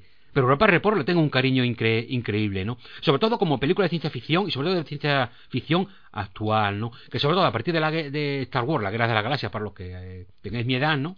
Eh, a partir de la Guerra de la Galaxia, que sí, a mí también me gusta y todo este jaleo, pero es verdad que se pierde un poco todo lo que estaba significando la ciencia ficción que nos venía antes, se hablaba de ciencia ficción y era eh, 2001, Odisea del Espacio o Solaris, ¿no? Que son los dos grandes hitos de ciencia ficción digamos, eh, que son grandes éxitos, ¿no? 2001, aunque nos parezca mm, raro, pero 2001 fue un hito. De hecho, no sé si os he contado ya que fue la primera película que yo vi en el cine. No. Claro, porque asistía, yo estuve en el estreno de la película en España. No al estreno, me refiero el, año que se estrenó, ¿eh? No que estuviera en el estreno. Porque yo tenía un añito cuando mis padres querían ver la película, se imaginaba el tipo de película que, que todo el mundo iba a verla en masa, y a mí con un año me metieron en el cine. Por cierto, en la escena de los monos, mi madre me tuvo que sacar del cine porque me puso a llorar. Entonces, digamos que pude haber sido, con un año pude haber visto completa 2001 y en realidad lo que vi fueron los tres primeros minutos. Esto, esto sí que no lo esperabais, ¿eh? Bueno, eh, estas tonterías mías aparte, Europa Report me gusta porque es una película que, que deja fuera batallas galácticas, Repito, todo esto no lo digo en tono de crítica porque me encantan, ¿eh? o sea, soy un enamorado de las películas de ciencia ficción, me da igual que sean batallas espaciales, que sean más óperas, que sean más, más reducidas, con un personaje solo metido en una habitación, todo eso me da igual. A mí, de entrada, todas me gustan y un género que me, que me gusta mucho, después ya otra cosa es cada película, eh, eh, digamos en particular, ¿no? Pero sí me resulta muy agradable que, que sobre todo en esta en, este siglo XXI llega una película como Europa Report, que tampoco es única, ¿eh? hay más películas de ciencia ficción, más, recuerdo ahora, ¿cómo se llama? Moon, me parece que era, también era una película Moon, eh, que también es una película un poco en este sentido, aunque yo creo que Europa Report va todavía más allá en el sentido, porque una, estamos hablando de que una película de pura exploración espacial, lo cual ya me parece fascinante, soy un enamorado de la exploración espacial, entonces ya de entrada eh, hay una temática que me parece, y además que creo que está reflejada muy bien en la película, ¿no? El hecho del descubrimiento, de quedas tú por descubrir algo, ¿no? Que, que, es algo que transmite muy bien la película y que me parece fascinante. Una de las cosas que más me gusta de la película. Después ese tono que tiene Frío, el mismo título, aunque sé que tiene otros títulos alternativos, pero yo siempre digo Europa Report, porque es el que me gusta, porque es el informe Europa, ¿no? Que es el tono que en principio adopta la película. Porque aparte de que está rodado por las cámaras de seguridad de la propia nave y por algunas escenas que son eh, o bien entrevistas a algunos de los protagonistas, o bien incluso escenas de informativos presentando lo que es la expedición, esta expedición que va a salir al espacio, ¿no? Hasta Luna, hasta Luna eh, Europa, ¿no? Eh, mm, sin embargo, narrativamente, el montaje, cómo está montada narrativamente la película, hace trampa. Hace trampa en el sentido. Empieza la película, o sea, porque no va, no, no discurre de una forma, digamos, la, no sé qué, oh, no sigue la, secuencia, digamos, de los hechos como sería de una manera consecutiva, ¿no? Sino que pega un salto precisamente para buscar un mayor impacto narrativo. ¿Cómo es esto? Eh, la película empieza con todos en la nave y de repente llegamos a una, segunda parte, si queréis, de la película en que uno de los personajes ha fallecido, pero no sabemos cómo. Y vemos el impacto que provocan todos los personajes. Y solamente a mitad de la película la, la, eh, la narración vuelve atrás y nos cuenta qué ha pasado con ese personaje. Es muy inteligente hacerlo así porque en el momento, si nos lo cuenta antes, no es tan impactante en el momento en que no lo, como en el momento en mitad de la película, cuando nos lo cuenta, la muerte de ese personaje, que ya sabemos que ha muerto, el saber cómo y el, y el impacto que ha dejado en los demás resulta mucho más, mucho más potente, sumado a cómo muere, que es otra idea que me fascina en la, en la ciencia ficción, ¿no? Que es morir en la soledad del espacio. Una, son ideas que me, que me gustan mucho, ¿no? Me encanta la idea de que es un equipo científico que no tiene armas, ¿no? Fíjense que esto parece una tontería. Ojo, que si sale el Mandaloriano con 40.000 armas, me gusta igual, no quiero poner una cosa sobre otra. Pero me, gusta un montón que sea un equipo científico cuyo único interés es a ver si consiguen llegar a la Luna. Me gustan esas ideas irónicas de la vida tan, tan tremendas, ¿no? Que después de un viaje imposible llegan al sitio y, la, y la, expedición eh, está bueno, entre comillas, ya no iremos explicando, ¿no? Es un fracaso porque han aterrizado a 100 metros del objetivo. Esas ideas siempre me parecen fascinante, me, me no sé, me, me gusta muchísimo, ¿no? Si queréis ahora ya vamos explicando y vamos entrando en más, ¿no? También me gusta porque en el fondo deja ser una historia muy clásica, a pesar del formato y del estilo en que está contada, que es muy del siglo XXI, porque es algo que nace, eh, bueno, no sé exactamente en el siglo XXI, ahora Ignacio digo el que nos pondrá exactamente en contexto, ¿no? Pero es algo, digamos, del cine de ahora, ¿no? Que este forma de rodar fue un footage que es inimaginable en otra en, otra, en otras épocas, ¿no? Pero no deja de ser una historia clásica con su eh, con un desarrollo, digamos, pues, normal de desarrollo, desenlace, nudo, nudo, etcétera, todo esto tan clásico, ¿no? Y los giros que tiene la película son todos giros muy pulp, son de narrativa pulp, ¿no? Incluso hay, que ahora entraremos también en ello, un giro claramente los craftiano, ¿no? No solamente porque aparezca una criatura en su parte final, que directamente es imposible no pensar en Howard Phillips Lovecraft, ¿no? Aunque no la podemos apenas activar, no necesitamos más para que automáticamente hay pulpos, hay tentáculos, ya sabemos dónde vamos, no vamos a, a Papá ¿no? Pero también es muy bonito que el, aspecto de los castellanos, no solamente en esta parte, que sería, si queréis, la más superficial o la más evidente o la más habitual, ¿no? Sino sobre todo por la idea de soledad. Que a mí es lo que más me fascina de los ratos de Lovecraft, ¿no? Sus descripciones de monstruos, que son casi poemas incomprensibles, surrealistas, y la idea de soledad de la increíble soledad que se siente en este caso en el espacio. Recordemos que para Oscar lo fundamental, de lo que más le aterrorizaba era ella de eh, el hombre solo ante la inmensidad del espacio. ¿no? Aquí nos planta varios personajes que no dejan de estar solo en la inmensidad incomprensible del espacio, ¿no? donde dar un solo paso fuera de la nave es casi una aventura tan brutal como recorrerte 40 desiertos, ¿no? que es algo que también me fascina, ¿no? como cuando están parados en el hielo, el hecho de intentar avanzar un paso más es casi lo que te separa de, la vida de la muerte, ¿no? Convierte el dar un paso en una auténtica aventura, o sea, que eso me parece increíble, ¿no? Toda esa película que además con lo poco medio con lo que está hecha, que una vez que la nave está en, el satélite Europa, lo que estamos viendo del paisaje es lo que podemos activar entre la apertura de una especie de pasillo helado en el que están ellos, ¿no? Y vemos allí como que se abre un paisaje, pero que no somos capaces de ver más allá. Es todo lo que vemos, o sea, después de ese viaje, lo que vas a ver es esto, ¿no?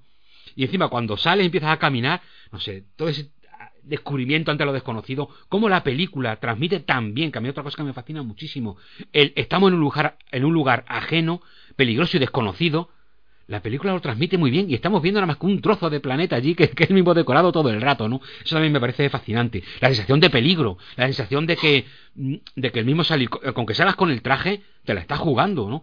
ese momento en que hay una de las chicas que quiere, una de las científicas quiere salir y los demás dicen que no, que, que, que va a morir, ¿no?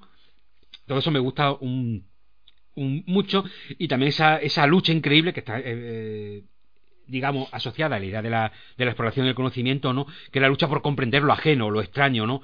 El, el otro, aquí en este caso casi más que el otro, lo que es la otredad, ¿no?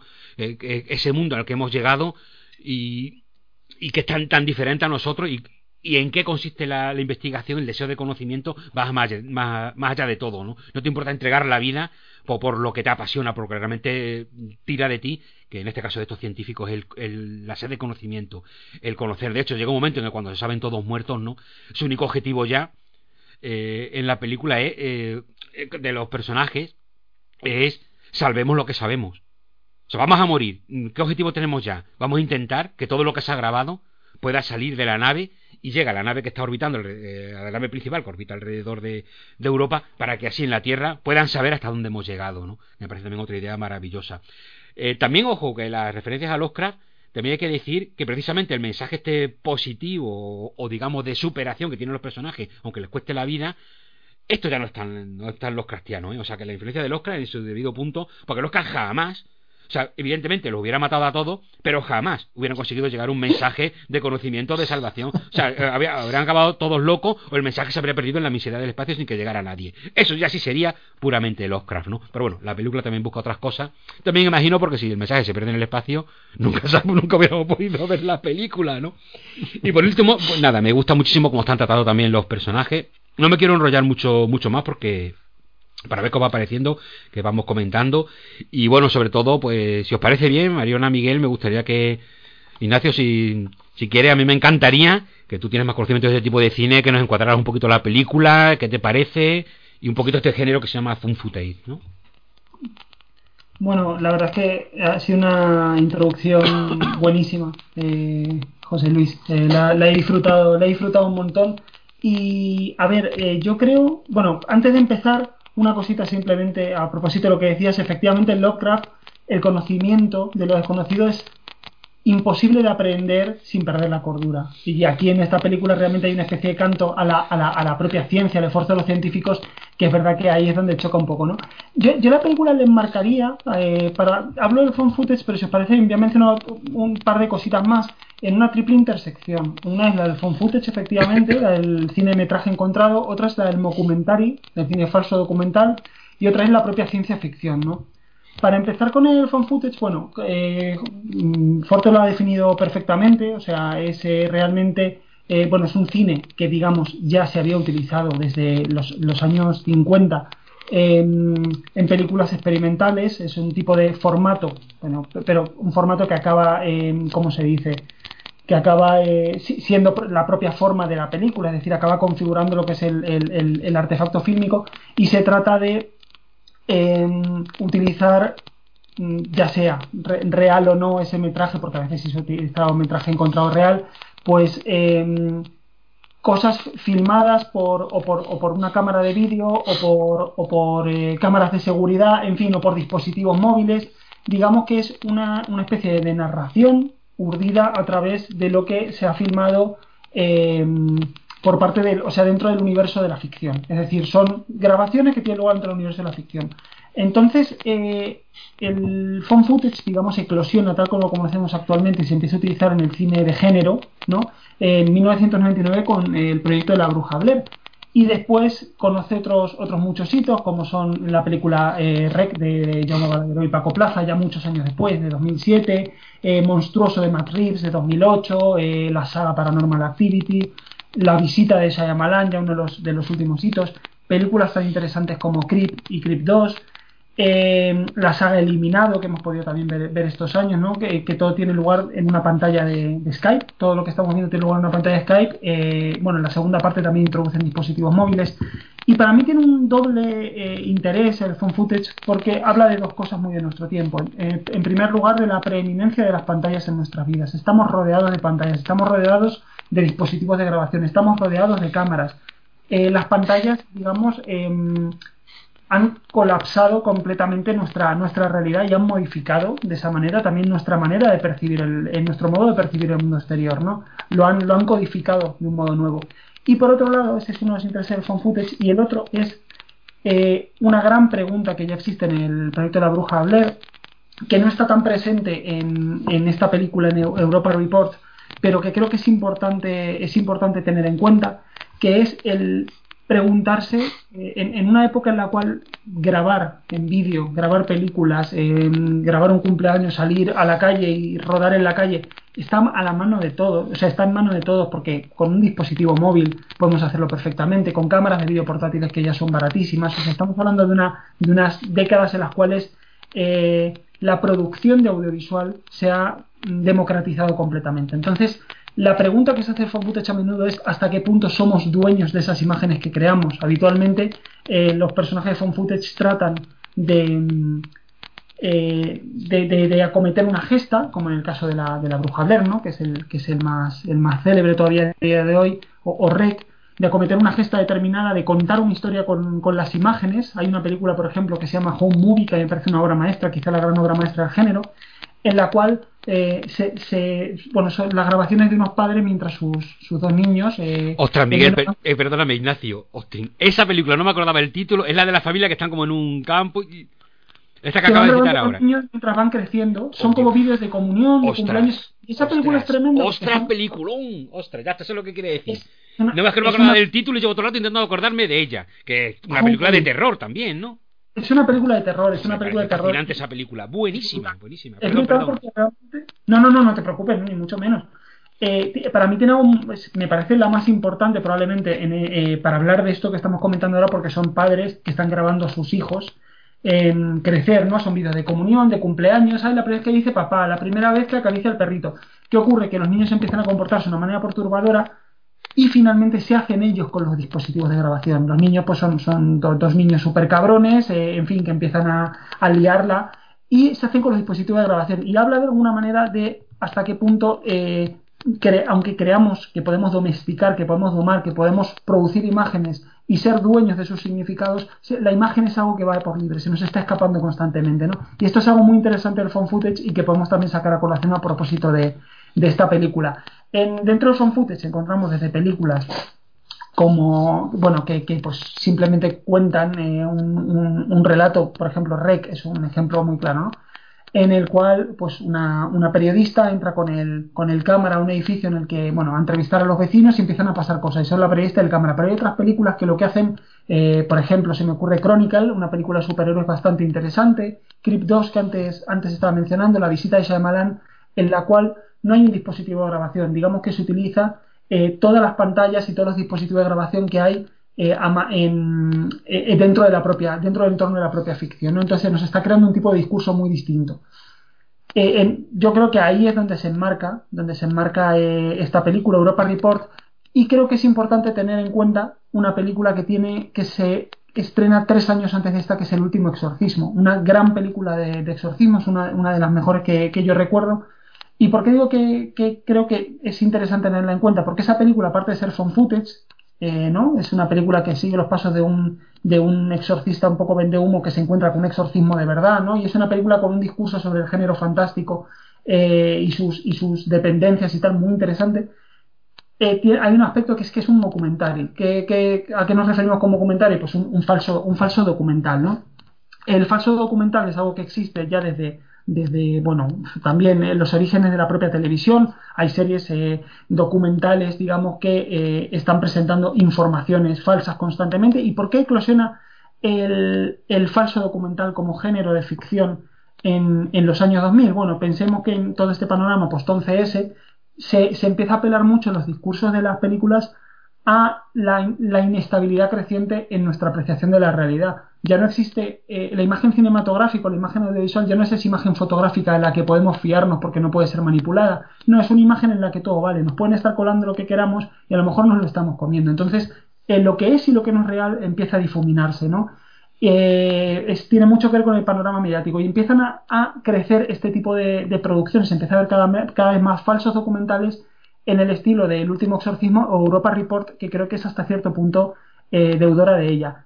Y por último yo quería, muy brevemente, porque ya José Luis lo ha hecho eh, súper bien y ahí tengo menos que aportar, eh, hablar también brevemente de la, de la ciencia ficción. ¿no? Eh, la ciencia ficción de, viajes espaciales eh, a principios del siglo XX, tanto en, el, tanto en el cine como sobre todo en la literatura, tiene una verdadera eclosión. ¿no? O sea, esa, esa fe en las posibilidades de la técnica, en, en, el, progreso entendido como una evolución tecnológica del ser humano, que nos puede llevar a descubrir lo desconocido, a entender lo que está más allá de, nuestras fronteras, ¿no? Ese, sentimiento de que hay un mundo por descubrir, que tiene mucho también que ver con el inicio del cine.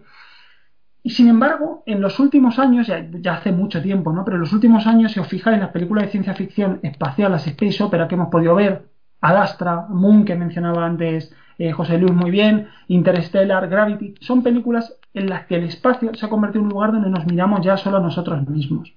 Es decir, eh, no tanto eh, el espacio como posibilidad de alcanzar, de entender lo desconocido. De hecho, en los propios personajes de Europa Report esto, se rompe, sino que, em, o sea, quiero decir, logran comunicar todo lo que está pasando, pero realmente el gran enigma de que hay en ese planeta no se resuelve, ¿no? Es un lugar para conocernos y entendernos a nosotros mismos. De pronto el espacio es un, es un reflejo especular. Y es verdad que creo que la película rinde homenaje, como tú decías, a todo este cine de, exploración espacial. Esta Space Opera clásica es una película, como tú decías, de, aventuras en el espacio puro y dura, ¿no? Y, divertidísima en ese sentido, muy disfrutable. Pero es un homenaje a ese, género, constatando también su imposibilidad en el panorama cinematográfico, en el panorama audiovisual de la ciencia ficción actual. Porque al final, si nos fijamos, lo que queda de la película cuando termina es la de una serie de personajes que están buscando el sentido de la vida en el espacio y el sentido de la vida y el sentido de morir allí. Las dos escenas más dilatadas de, muerte en el propio espacio, este plano de los ojos, eh, que, bueno, en fin, que es una cosa tremenda, o la, o la que vemos desde la propia escafandra del astronauta que se va alejando de la nave, son eh, verdaderamente aterradoras y bellísimas, ¿no? Pues son personajes que tienen claro por qué deben morir ahí y por qué están muriendo y, y, y en fin, y cuál es su función en ese mundo, ¿no? Entonces, esta es, la, esta es la nueva ciencia ficción espacial. Lo que pasa que es verdad, es verdad, y en eso estoy totalmente de acuerdo con, José Luis, que, sí que es una película que rinde homenaje, de alguna manera, aunque sea desde esa imposibilidad que comentaba, a la, Space Opera clásica, esa Space Opera de la posibilidad de descubrir nuevos mundos. Aquí lo que pasa es que se quedan en la punta del iceberg de lo que es ese nuevo mundo, ¿no? O sea, e, ese es el, esa es la nueva ciencia ficción espacial. Entonces, por todo eso me parece una película bastante representativa de, de, la década de la década en la que aparece y, bueno en fin a mí a mí me ha gustado bastante pero bueno os dejo os dejo ya paso que he soltado un rollo épico bueno, Ignacio, te recupero también felicitándote por, por tu intervención. me viene de perlas que hablemos de esta película porque yo ahora mismo estoy trabajando como, como guía en la exposición Marte, eh, el espejo rojo, en el CCCB Ah, de forma que el, planeta Marte, o en este caso ah, creo que es, Saturno, o es, eh, da igual, el, espacio como espejo de nosotros mismos lo tengo súper por la mano. Y realmente hay una cosa aquí que creo que es, es interesante. Has lanzado un montón de ideas, los dos habéis lanzado un montón de ideas, ¿no? Pero es en el momento en que nosotros empezamos a, reflejarnos en un espacio exterior y en el imaginario que nosotros construimos alrededor de un espacio exterior para reflexionar sobre nuestra propia psicología, es decir, en el momento en que usamos un espacio que no conocemos como espejo, nos estamos poniendo a, digamos, a, la, no, eh, me sale en catalán, a disposición de un reflejo que no controlamos. Por lo tanto, como no vamos a controlar la imagen que proyecta sobre nosotros mismos, que, este lugar, que en el fondo es un lugar, es decir, donde una, pues esto, unos 100 metros de diferencia entre el lugar en que tenías pensado aterrizar y el lugar donde finalmente aterrizas. Es decir, que esto sea significativo que este lugar de alguna forma no obedezca a las leyes y a la lógica a la que estamos acostumbrados y por lo tanto nos parezca pues esto uh, ilógico casi diría ridículo pero absurdo absurdo. Es decir nos estamos proyectando en un sitio que no controlamos y que además la imagen que nos devuelve nos parece absurda. Esto es no sé si me he explicado bien porque he hecho aquí una, una, una, vuelta pues eh, grande, ¿no? Pero como el universo mismo. pero en, este caso eh, aún hace esta imposibilidad más retorcida, ¿no? Eh, de hecho me parece bastante conveniente o conveniente no, pero adecuado. Creo que de alguna forma la película ya, ya conduce y, y lo que has comentado tú antes, de que el monstruo te parece lo más fácil, a mí me parece lo más consecuente. Es decir, mm, creo que todo te lleva a este punto de absurdidad máxima en que ya no te puedes reconocer a ti mismo en, casi en tu propio proyecto, ¿no? Has llegado a, Saturno, al planeta que sea, y no eres capaz ni siquiera de, de, poder alegrarte de ello, ¿no? Bueno, mm, ahí lo dejo, es una idea que me gustaba recoger un poco para hilarlas como creo dos de los caminos que habéis trazado vosotros mismos. Ah, dejo pasto, así de claro. solo decir que es una luna de Júpiter. Ah, perdón. Hola. Bueno, pero porque lo acabo de mirar, ¿eh? O sea, no me parece que soy inteligente, es que lo acabo de mirar, porque yo tampoco me acordaba, Mariona. Pues es, un, es un planeta si queréis rápidamente, eh, también un poco al hilo también de lo que habéis comentado, mm, me ha gustado mucho lo que has dicho Ignacio, porque claro, yo me quedo en la parte, como si tiene los componentes clásicos, etcétera, pero muy bien apuntado porque es, tota-, totalmente cierto. Eh, es quizá lo que me, no me he fijado, pero lo dices ahora y digo, sí, es que esto, claro, es que es verdad, es verdad. que eh, evidentemente tiene un componente en estructura, historia, etcétera, clásica, pero las conclusiones a las que llega la película es impensable una aventura clásica o tradicional, ¿no? Lo que has comentado, que efectivamente aquí ya eh, por eso digo que es una película que tiene, no solamente en, la forma, sino en la misma narración, aunque tome mucho de atrás, es muy del siglo XXI, ¿no? Creo que ahí por lo menos eh, aquí no vale elegirla un poco.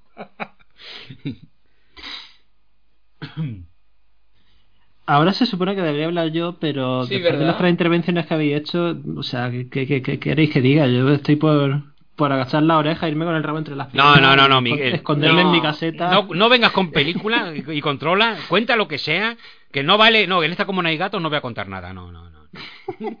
hay, un gatito debajo del hielo, tiene tentáculos. No, o sea, a mí, a mí la, película me ha gustado también por muchas de las cualidades que señalabais, pero claro, yo, yo ahora que aporto, o sea, a ver, si, si queréis, em, retomo el tema de Lovecraft principalmente por, porque me gusta mucho y ya que Forte me da la oportunidad, pues oye, eh, lo recojo encantado. Y nada, simplemente va a ser un comentario muy breve porque ya digo que es que me habéis dejado. Yo estaba escuchando y, y, ha llegado un momento que simplemente he dejado de preocuparme porque voy a decir yo y me he dedicado a, a seguiros. Entonces me pilláis así. eh, un poco. Eso me pasa en cada programa y no digo nada, eh, pero no pasa nada.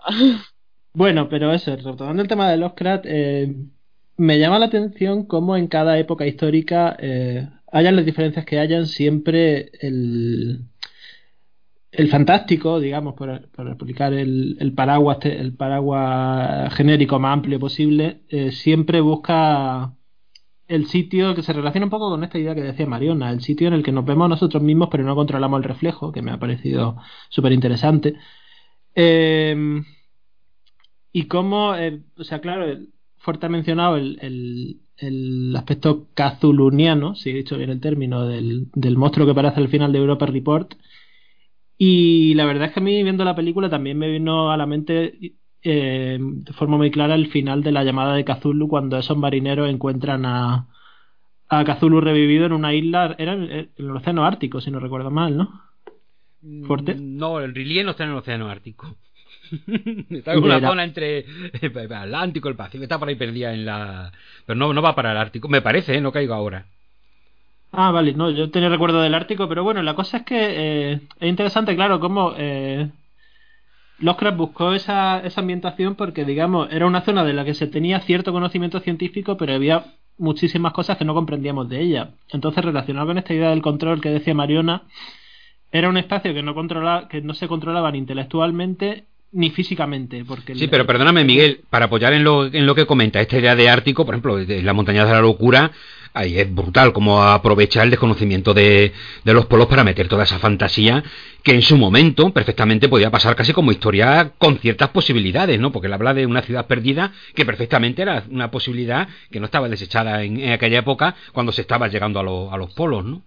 Sí, o mira, por ejemplo, ya que lo has mencionado también el, el final de, de. Mm, ahí se me dio el nombre, de la novela de Poe.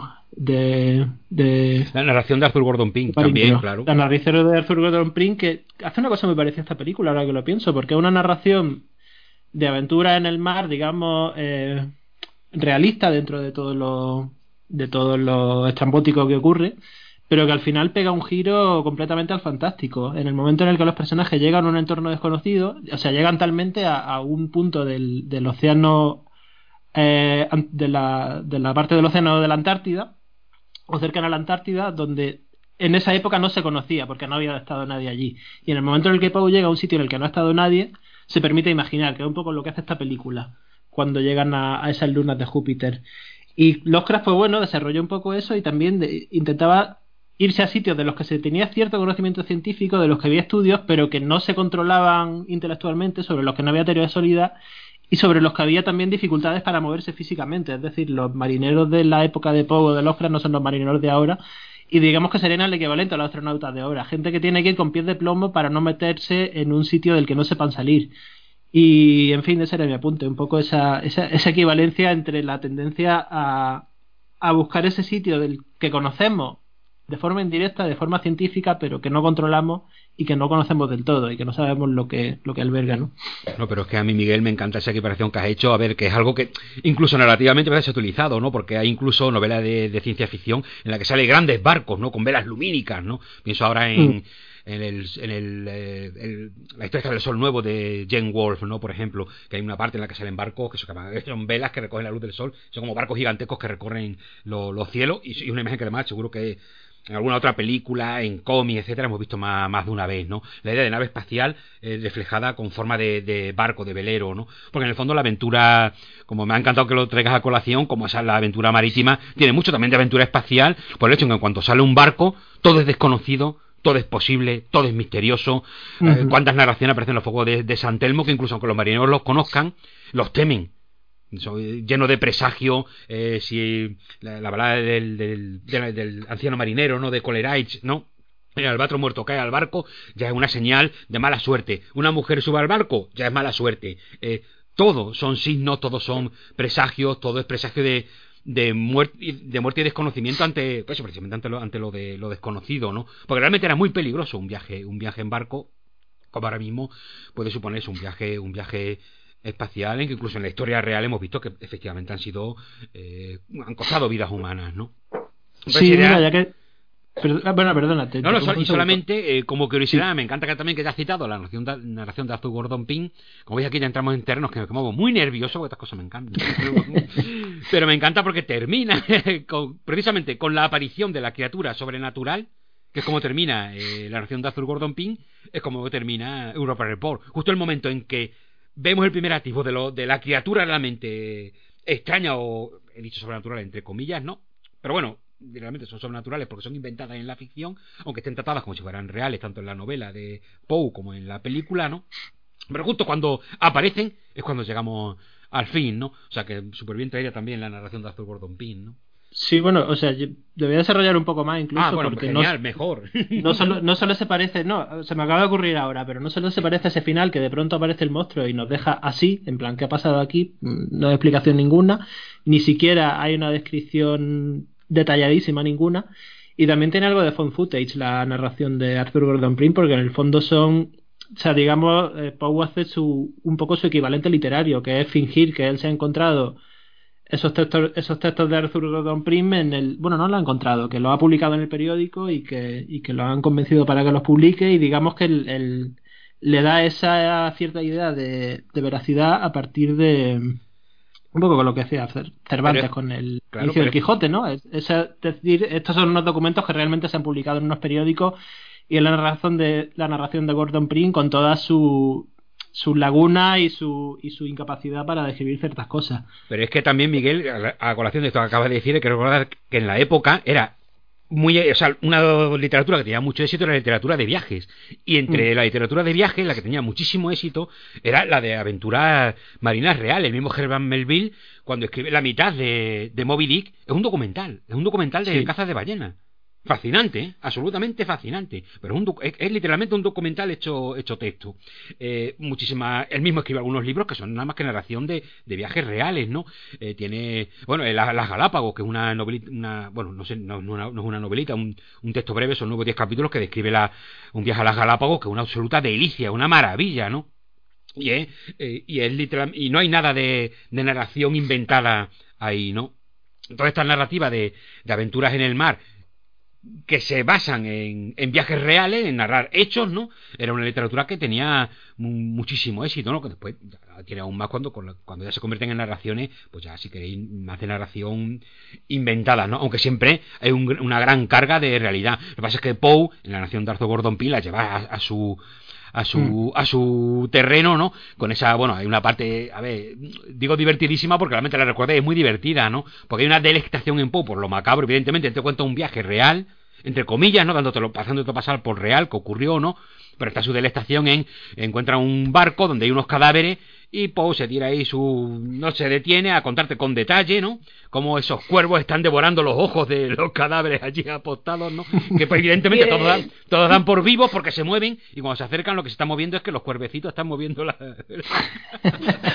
que es un detalle de un humor macabro de Poe maravilloso, o sea, me parece una maravilla, ¿no? Sí, ese por tema que habla de Poe es genial. Eh, yo, mira, por rematar un poco esto, y ya si queréis volvemos un poco más a la concreción de la película, eh, claro, hablando de esto se me ocurre que la, la forma que nosotros tenemos ahora de ver el cine espacial pues, se puede parecer a la forma que tenía un lector del siglo XIX, incluso principios del XX, de ver las narraciones marítimas.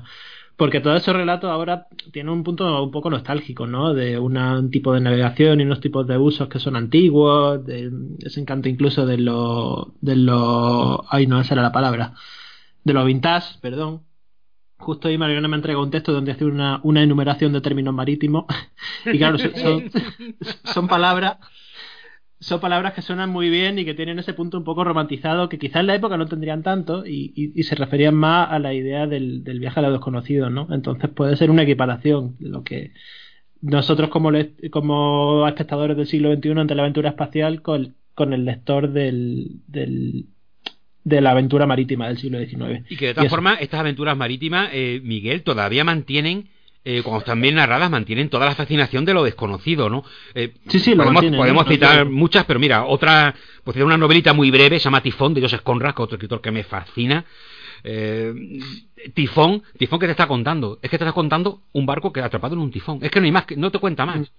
Y es brutal, brutal, realmente pasa un miedo atroz eh, leyendo eso, ¿no? Y ya cuando juntamos eh, aventuras marítimas con terror en el mar, como hace William Hobson, pues ya para aquí vámonos, ¿no? Porque ya es que te mezcla lo mejor de los dos mundos, por decirlo de alguna manera, ¿no? Pero si queréis retomamos un poco, porque aquí no hemos ido a jugar a las casitas, Miguel y yo. Pero quiero A volver mí un me poco... da el Oscar y yo tiro hilo. Pero vamos a hablar un poco, a, a centrarnos un poquito más en lo que comentaba Mariana, lo que comentaba eh, eh, Ignacio con esta introducción tan... Tenía muchas ganas de, de- de- de escuchar, bueno, se lo sabes Ignacio, te lo había pedido que si no te importaba, pues que en- encuadraras un poco. Y estaba esta película que no conseguía acordarme del nombre en cuanto a las citas, se me han puesto los ojos como plato, porque yo pensaba, esta otra que recuerdo será importante dentro de... Y claro, me he quedado muy fascinado con lo que has dicho, pues, pues no sé, pues si quieres también... eh, que me acuerdo, fíjate, la acabas de citar y se me ha olvidado el nombre, la de la familia que los van grabando los niños. Un movie. Home Movie, que me parece una película. Ahora mismo, si lo pienso, a mí de entrada, quizá dentro del movimiento, pero sí, incluso dentro del cine de terror, me parece mucho más importante que. Bueno, eso da igual que sea más importante, no una tontería, ¿no? Pero bueno, para entendernos, más importante que, Europa Report. Y sin embargo, una película que está como. Bueno, a ver, no, no, no conozco mucho, tú me corregirás, ¿no? Pero esta sí que no, no se habla mucho de ella, quizá, o. Con, con el found footage en general pasa que, sea, Pasa, que excepto por cinco o seis hitos, la, lo que mencionamos antes, las películas de regla, saga Paranormal Activity, evidentemente La Bruja Blair, eh, La visita de Shyamalan, o sea, eh, o las películas estas de, bueno, ni siquiera está, iba, iba a decir las películas de Eliminado, pero es que esas también se las ha descartado completamente del discurso crítico, o sea, es un cine infraanalizado, siendo de lo más significativo eh, significativo o representativo, podemos decir, de, de, nuestros tiempos y de lo que más ha aportado al cine de género. Yo estoy contigo, si Home Movie es, es, es esto muy... Vamos, es una película importante. De todas maneras, eh, joder, es, que, es que habéis dicho, o sea, unas cosas brutales, o sea, absolutamente brutales. Eh, no sé si queréis que comente brevemente a partir de, de lo que habéis dicho. ¿Sí? Comenta lo que quieras, Ignacio, pero sí No, no, no, es que no, es que no sabía, no quería, no quería interrumpir ningún discurso en No, marcha. no, no, no. Yo ahora mismo ya mis discursos se, se han acabado. Vale, vale, vale. Seguramente Pues me daréis pie, intentaré meter baza, pero prohibídmelo. Vale, perfecto, no, no, perfecto. A mí, a mí una cosa que me, que me encanta de, de la película, una de las cosas que más me gusta, es que no gentrifica a Lovecraft. ¿A qué me refiero con esto? Bueno, Lovecraft a día de hoy es pura cultura popular. Lovecraft es ma- ma- material de videojuegos, es material de, de peluches, es material de, de, de todo, ¿no? Se ha convertido su imaginario, cuando hablo de Lovecraft me refiero al imaginario, digamos, de los mitos de Cthulhu y demás, en algo que ha calado totalmente la cultura popular. Y en general, digamos que se le ha desprendido bastante el sentido original que tiene, ese, ese horror existencial, más que, más que terror en un sentido tradicional de, la, de, de su novelística. Esta película creo que tiene una fidelidad, y antes vosotros lo apuntáis muy bien, porque propone una fidelidad en el sentido de que propone una variación, una variación muy clara y muy interesante de, de los héroes de Lovecraft, de los paisajes, de los temas, del imaginario. A mí eso me, me encanta, ¿no? O sea, me... me- me- Mira, por ejemplo, aquí estamos viendo un pequeño Cthulhu de... eh, entrañable Cthulhu de peluche. Es que Cthulhu se ha, se, ha convertido, se ha convertido en eso en alguna manera, ¿no? En un, en un peluche que todos queremos mucho y que a todos nos encanta. Eh, pero sí, sí, efectivamente. Bueno, aquí un... Uno, ah, estamos viendo, es que esto no, qué pena no lo puedo ver, pero estamos viendo peluches, Vamos, vamos, vamos a tomar una captura de esto, chicos, sonreír. Mira, Chicos, yo, acercando, porque- yo estoy aquí con el Cthulhu pequeñito, hecho a mano por mi compañera Erika del programa de Todo Tranquilo en Doom Beach, que lo tengo siempre aquí cerca mío, que es un, Pues es precioso. un Cthulhu muy simpatiquito. Es. Ya está, eh, eh, captura hecha, por favor, sigue, Ignacio. Perdona, Ignacio, que hemos estado aquí con la... No, no, no, Sí, te puedo boicotear un poco, pero la ocasión lo merecía. No os disculpéis, no- por el amor de Cthulhu no os disculpéis. Eh, a, mí hay, a mí hay cosas que me de la, de la película, a propósito de lo que comentabais, que me interesan muchísimo. Si os fijáis, eh, antes habéis citado, ha citado, eh, bueno, habéis citado a Ar- Arthur Gordon Pym, habéis citado tifón de, de Conrad, que es una, que es una maravilla, efectivamente, pero incluso si nos acercamos a autores de novelas, de aventuras, eh, decimonónicos o de principios del 20, que están más relacionados con una, bueno, que se los ha ligado más a una literatura de entretenimiento, como puede ser Arthur Conan Doyle. Arthur Conan Doyle tiene un, un libro prácticamente, bueno, y sin prácticamente autobiográfico que se llama Viaje, Viaje al Ártico, muy interesante, ¿no? Eh, Rudyard Kipling tiene eh, Capitanes Intrépidos, Julio Verne tiene un capitán de 15 años. ¿Por qué cito estas novelas? Porque Y perdóname, eh, Ignacio, y Julio Verne tiene una continuación, La Esfinge de los Hielos, de la narración de Arthur Gordon Pym. Es verdad, efectivamente, efectivamente, sí, sí, sí, es verdad.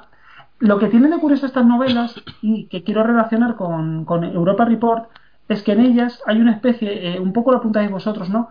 De eh, equilibrio entre lo que es la, aventura pura y dura, la aventura de supervivencia, el, la novela de entretenimiento, incluso la novela escapista, y un acercamiento hiperrealista e hiperdetallado a lo que es la vida marítima. Un capitán de 15 años, las descripciones de la popa, de la proa, del barco, de las funciones de cada uno, o sea, son, son de un nivel de, de detallismo brutal, ¿no?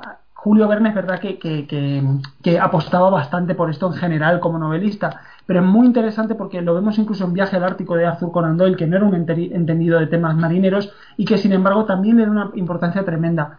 Eh, yo creo que esta película recoge este, este equilibrio entre esas dos vertientes, pero también otro, otro equilibrio y otra doble vertiente muy interesante que es la de la ciencia ficción. Por un lado, la ciencia ficción especulativa, pensemos, la película es un poco el, Solaris de, Stanislav Lem, en, cierto sentido, ese intento de acercarse desde lo científico, desde, desde un lenguaje científico realista, creíble, verosímil, al planeta, bueno, a la luna que se va a visitar, y por otro lado también contiene esa otra forma de space opera que son los relatos de Amazing Stories, las eh, novelas de Smith como The Skylark of Space, este tipo de este tipo de literatura totalmente pulp que se mencionaba antes, ¿no? Entonces me parece que, hay una que hay un equilibrio entre eh, tanto si la entendemos como una película de marineros, que creo que se puede entender así, ¿no? Como eh, si la entendemos como una película de ciencia ficción, que al fin y al cabo la space opera es una evolución del cine de, perdón, de la literatura de aventuras en, en alta mar, ¿no? que, resulta muy enriquecedora. Yo realmente con lo que el único problema que, tengo con la película en este, en este sentido, y antes eh, Miguel mencionaba lo de la manera en que comienza eh, Arthur Gordon Pym, es que, la veo problemática como artefacto. Es decir, ¿qué es lo que estamos viendo? Estamos viendo una especie de documental recopilando la muerte de estas personas y eh, bueno y lo que y, el conocimiento que finalmente pues nos hacen llegar pero la película está montada eh, de una manera, ¿no? Incluso cuando utiliza la multipantalla y tal, como, como si fuera una película de terror convencional, como si fuera una película que aspira al suspense, que, quiere que nos llevemos a algún susto puntual, que quiere intrigarnos. Entonces es como. Entonces estoy viendo un falso documental que a su vez, sobre gente que ha muerto, que a su vez pretende como hacérmelo pasar chachi con, con todo hay, como una contradicción como artefacto y como un fallo ahí esencial que a mí es lo que, lo que más me, me parece, eh, digamos, problemático de la película dentro de que, ojo, que es una película me parece bastante, creo que se nota, ¿no? Bastante disfrutable, que, yo me lo he pasado, me, lo he pasado, perdón, no sé si habéis dicho algo o... No. Ah, pues será la voces. Nada, no. ¡Qué bien! ¡Qué bueno! la llamada de Cthulhu. La, la llamada de Cthulhu, efectivamente. Eh, entonces yo le veo, le veo realmente ese, ese problema como, como artefacto, ¿no? Eh, es verdad que es muy interesante ligar esta formulación de documentary a Arthur Gordon Pym y demás, pero creo que en otros casos, en todas estas novelas, bueno, es que el Quijote ha influido en todo realmente, ¿no? Pero en toda esta, en toda la novela moderna, pues, bueno, pues es, una, realmente estoy, estoy recalcando dos veces lo mismo, ¿no? Me refiero a partir del Quijote es, es un tipo de técnica que vemos recurrentemente y que en el cine es verdad que aparece con o sin phone footage desde, desde épocas muy tempranas, ¿no? Pero, pero creo que aquí hay un fallo, aquí hay un problema, digamos, de casi de, de consistencia de verosimilitud interna y hay algo, un último aspecto, y ya de verdad que me callo, que a mí me ha interesado mucho, y es que si os fijáis en las novelas, tanto de viajes espaciales como en las novelas, bueno, pensemos en, en Conrad, ¿no? Pensemos en, en, en Nostromo, pensemos en, antes lo mencionábamos, en eh, Capitanes Intrépidos, en la isla del tesoro de Stevenson, o sea, estoy mencionando las novelas de aventuras marítimas en general por una razón, y es que normalmente hay un conflicto entre los miembros de la tripulación. O siempre hay alguien que o hay, o, hay un agente externo, ¿no? Que, que, bueno, que se descubre más tarde, eh, un espía, por ejemplo, o bien hay eh, alguien que quiere hacer el mal, o que quiere aprovecharse de los demás, o que tiene planes, eh, o que, bueno, yo que sé, organiza un motín, como puede pasar en la, en, la, en la isla del tesoro, o en un capitán de 15 años con este, con este cocinero tan cabrón y tal. Pero aquí ocurre una cosa muy interesante, y es que si os fijáis, pese a que hay fricciones y roces entre los personajes, hay una especie de afecto y de respeto entre todos, que además provienen de lugares distintos, de un mismo continente como, como es Europa, muy interesante. La película se llama Europa Report y de alguna manera yo creo que hay un intento de eh, de, de, canto, o sea, a lo que es, o de oda a lo que es Europa o a lo que podemos llegar a ser los europeos en conjunto. Hay una especie de microcosmos europeo idealizado muy de la ciencia ficción añeja, todo hay que decirlo, por esas idealizaciones hoy en día son, o sea, casi irrepresentables.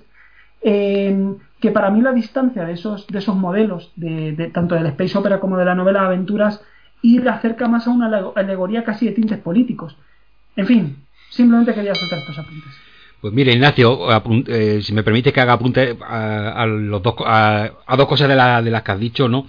Eh, la primera, Eh, uf, se me ha ido la segunda. Bueno, da igual, voy a, voy a la primera. Voy a la primera, que es la de como artefacto, ¿no? Que es un poco lo que comentaba antes, que también quería saber vuestra opinión, porque claro, la película aparece como material encontrado, parece que te lo van a contar narrativamente de una manera consecutiva, pero el hecho de que la muerte de uno de los personajes mm, de repente no siga la lógica narrativa, sino que te la cuente más adelante, es evidentemente ya un truco eh, de narración pura. Que claro, dice, bueno, pero esto en realidad, mm, ¿qué me están contando? Porque este material encontrado está evidentemente manipulado para que me afecte emocionalmente como película narrativa, ¿no?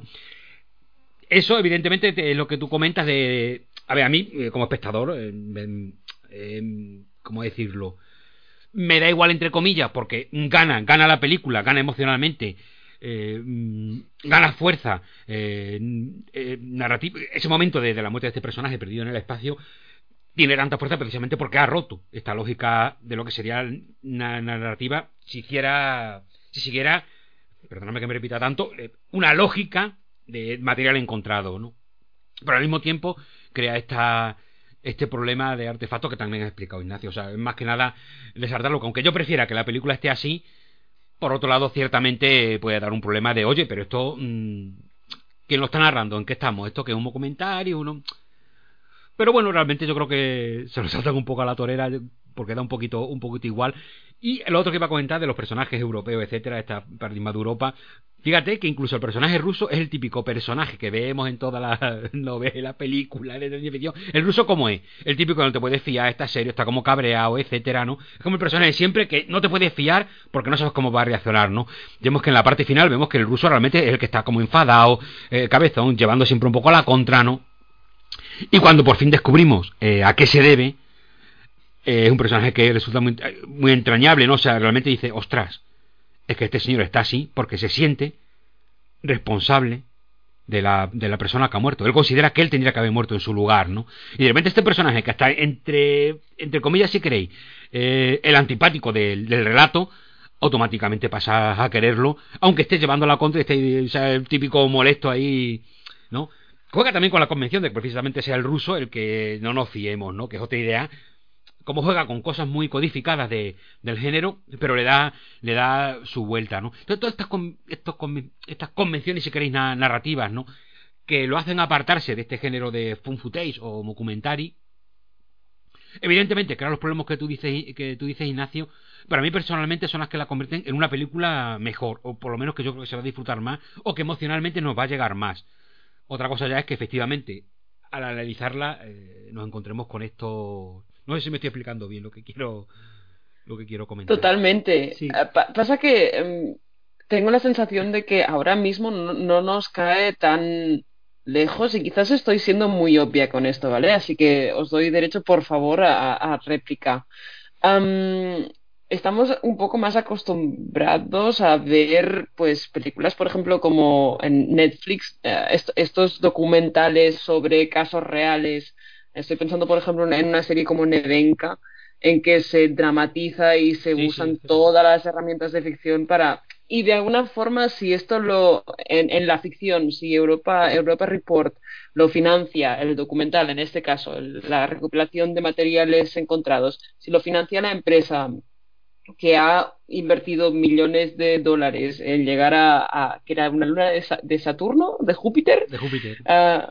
de Júpiter, ha, es decir, si esto en la, en la ficción lo financia esta empresa, es normal que quieran sacar rédito del espectáculo que supone haber descubierto un monstruo. pero Mariana, pero es que me encanta, es que si esto hubiera sido un caso real y hubieran hecho un documental, lo habrían contado así, porque lo, como se están contando los documentales, ahora es verdad, toca comentado que estos documentales eh, te, te resuelven, muchas veces te mantienen el misterio y al final te lo dicen, ¿no? Cuando te lo podían haber dicho antes la resolución. Pasa con más documentales, este de eh, Don't Fuck With The Cats, por ejemplo, es otro que también juega mucho con eso, ¿no? Volvemos a los gatetes, evidentemente. los gatetes. La de Don't Fuck pues With The Cat, ¿no lo habéis visto? No. Bueno, pues un documental muy paradigmático que hace la, entre comillas, trampita esta, de revelarte al final, eh, entre comillas. A ver, bueno, Ignacio nos está diciendo aquí que nos va a sacudir, que a ver qué estamos hablando. No, no, no, no, es muy, es muy Sacude, no es Ignacio.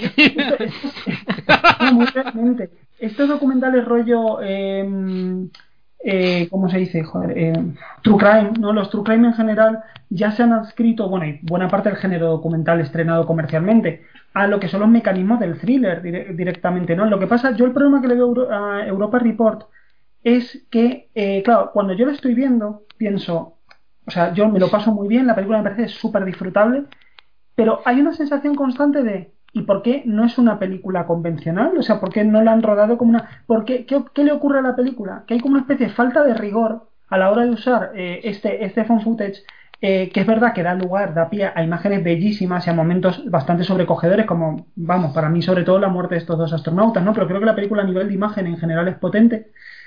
Y sin embargo, claro, es esa sensación de... Mm, me da la sensación de, de, que, no está justificado de una manera consistente con lo que con el propio con la propia o sea que es una ficción en ese sentido un poco, un poco problemática. Yo no digo que, que, no se pueda rodar así, por supuesto. Ahora vosotros habéis encontrado una, una, algo que es muy interesante, ¿no? Que al final es como todos estos documentales que nos encontramos en, pues en, en, Netflix, en HBO, que suben a, cientos todos los meses y en fin, que son todos un poco de este, de este corte.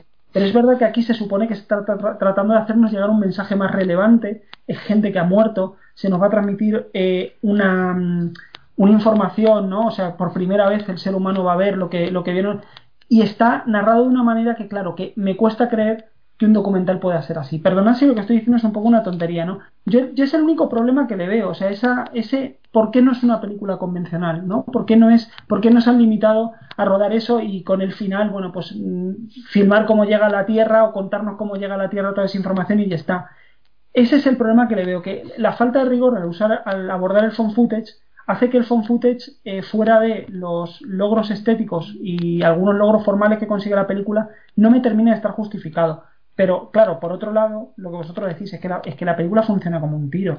Es que funciona fíjate, muy bien. Ignacio, no, no podemos pensar mm, esto que comenta, que quizá la razón sea simplemente. Esto lo planteo, ¿eh? porque también lo he pensado y sobre todo ahora que comenta esto lo pienso aún más. Yo tengo la sensación de que esta película es muy barata. O sea, tiene cuatro sets y fuera. Las entrevistas ya me contaréis, un, fondo oscuro y una persona hablando. Y las escenas de los telediarios eh, o de los informativos pues, huelen a falsísimo. O sea, no, tengo esa sensación, me da esa sensación, ¿no? Todo esto, la sensación que tengo es que se ha elegido este, este, formato, que a veces estas cosas, estas cosas son no sé, un poco, siempre pienso, que creo que lo comenté en algún podcast, cuando eh, Kurosawa rodaba Ran, ¿no? Que decía, ¿cómo ha elegido usted este plano de la batalla? Porque no podíamos ver la cámara porque si no entraba a la fábrica y el otro a la carretera, ¿no? Y a veces nos pasa esto que queremos dar, y a lo mejor sencillamente porque lo más barato era, esto era lo más barato. Bien, podemos pensar, ¿no? no, es, posible, es posible que sea un, oye, no tenemos mucho presupuesto, vamos a hacer algo chulo. Y es verdad que la película saca, saca partido en lo estético sobre todo y en lo expresivo a la recurrencia a las pantallas, a las, a las, a las distintas cámaras y demás. O sea, eso le saca sin duda partido. No, yo lo que veo es esa falta de coherencia, ¿no? Porque es verdad que el cine muchas veces está hecho como buenamente se puede. El ejemplo que tú pones de Kurosawa, la nocturnidad en Blade Runner, ¿no? De la que se ha hablado tantísimo. Qué maravilla la nocturnidad de Runner. Es verdad, es verdad que tiene unas connotaciones poéticas brutales, pero joder, es que era de noche todo el rato porque era una mierda la buena parte de los decorados y las cosas que tenían en pantalla y había que disimularlo como, como se pudiera. Por supuesto que luego lo bonito del cine es que acaba teniendo resonancias más allá, las cosas acaban teniendo resonancias más allá de aquello para lo que fueron creadas o para lo que fueron pensadas. Y vamos, yo, yo digo esto teniendo en cuenta que es una película que incluso me cae me cae especialmente bien o sea, no no pero Ignacio que yo no yo no estoy yo no estoy contraviniendo o llevándola contra lo que has dicho al revés estoy totalmente de, de, acuerdo que, que, realmente puede provocar eh, o sea que provoca ese problema de bueno ¿por qué utiliza esto si está aquí haciendo otras cosas no o sea que me parece súper bien apuntado ¿eh? si te voy a dar, no, si yo te voy a dar realmente la razón, porque a mí hay algo en la película que, que sí que me, que me, que me gusta bastante, y es la sensación de que han hecho la película como les ha dado la gana, como les apetecía, como les gustaba, sin hacerse demasiadas preguntas. Y es que eso es una actitud, como actitud creativa, bueno, o sea, eh, me quito el sombrero, ¿no? O sea, realmente la película se nota que hay, no solamente uno la disfruta, sino que te crees que el director está disfrutando eh, y, su equipo haciéndola, ¿no? Porque es verdad que es una película no se está interrogando sobre el dispositivo cinematográfico, sobre la película como artefacto. Yo como espectador a lo mejor me hago preguntas cuando la veo y digo, ostras, esto no me termina de... Pero es como que, mira, el phone footage, el documentary molan mucho, están de moda ahora mismo, vamos a hacer una película en el espacio, eh, tomando, este, tomando este formato y luego tomando este, esta otra modalidad narrativa y, ya verás qué guay nos queda. Y efectivamente, queda bastante guay, ¿no? Y es una película que creo que además estamos eh, sacándole bastante, bastante jugo porque creo que lo, vamos, Lo tiene, lo tiene. No, no, efectivamente.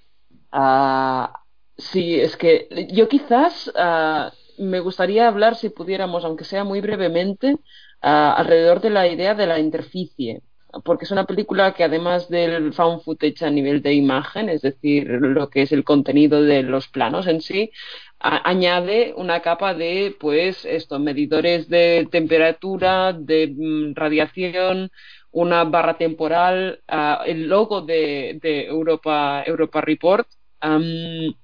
Y me gustaría si pudiéramos tratar eso, ni que sea de darle la vuelta a estas interfaces, porque además creo que no, bueno, no sé si terminan de funcionar bien, pero creo que lo conectan con, con algo que es muy moderno, que es esta necesidad de, de meterlo todo dentro de una, de una que sea, no, no, sé si diría ventana, pero ya que estábamos hablando de la capacidad de manipular las imágenes que vemos eh, y esta inmediatez, pues quizás ahora solo sea creíble, pues esto, mm, hablar de imágenes si las metemos en, en una interficie, ¿no?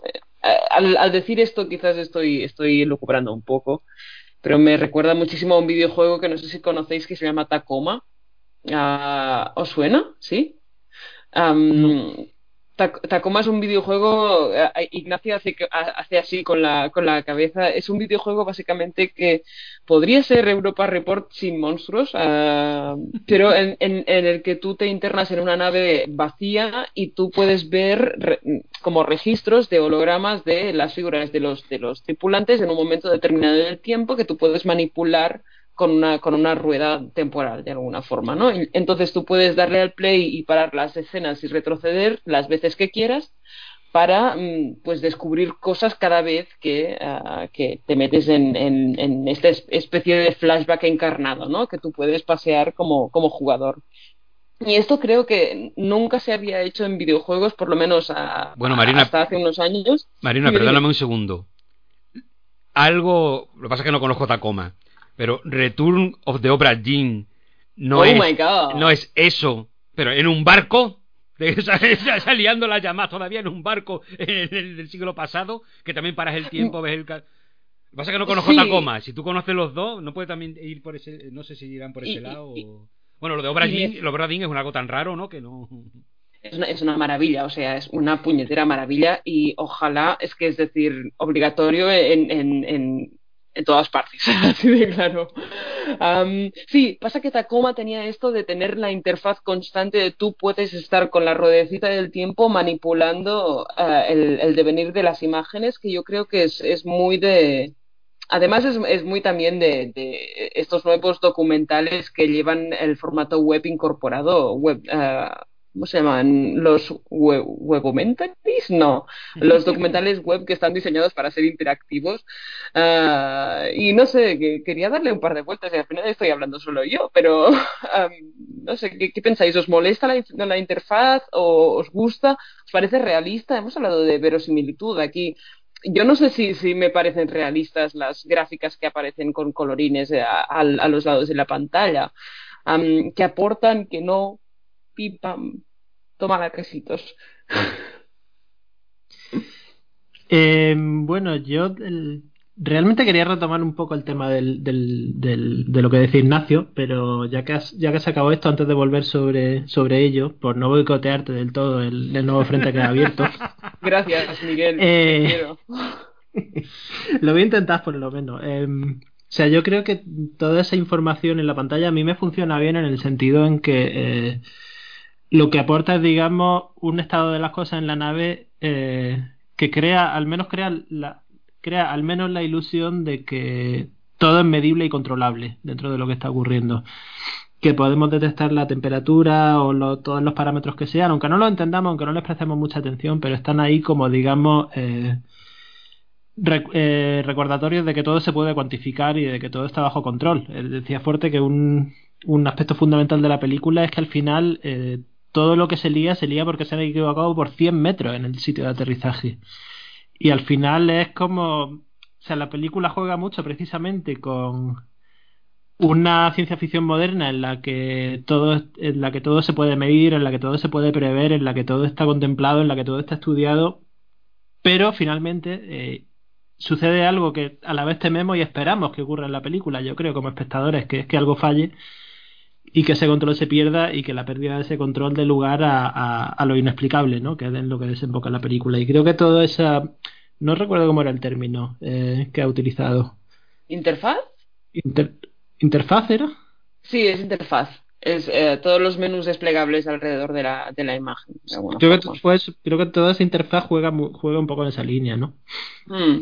Bueno, recordemos a modo de paréntesis que hay una película también de found footage que seguro que habéis visto ya, que es Host, de este último año. Sí. Uh, Host, o sea, narrativamente es muy importante el tema de los 40 minutos de llamada gratis de Zoom.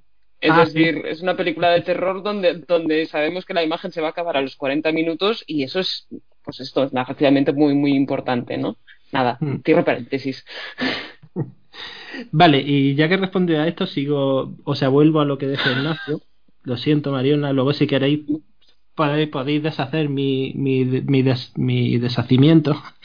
eh, ¡Wow! Pero me he, quedado, con ganas de comentar algo más porque, o sea, estoy de acuerdo con, lo que decía Ignacio de que para mí también el principal problema de la película es un problema de dispositivo, es decir, esa idea de que em, creo que el footage se aporta cosas y ahora lo comentaré, pero sí que es cierto que el que, no, que la película te mueve a preguntarte quién está detrás de ese montaje que estamos viendo quién, ha decidido organizar las cosas de esta manera y creo que incluso se traiciona un poco a sí misma, por ejemplo, en esas escenas en las que hay declaraciones en rueda de prensa y tal, en las que, en las que los responsables del proyecto Europa están hablando de todo lo que ha pasado, que te, que te, crean, te sitúan un poco como en, la, en el contexto de que eh, como espectador de, un espectador de noticias, un espectador de, de la actualidad ya sabe todo lo que ha ocurrido y no hacen falta esas trampas narrativas para, digamos, ocultar lo que está por venir al final. Y creo que ahí la película, digamos, se mueve un poco entre tonos, entre un tono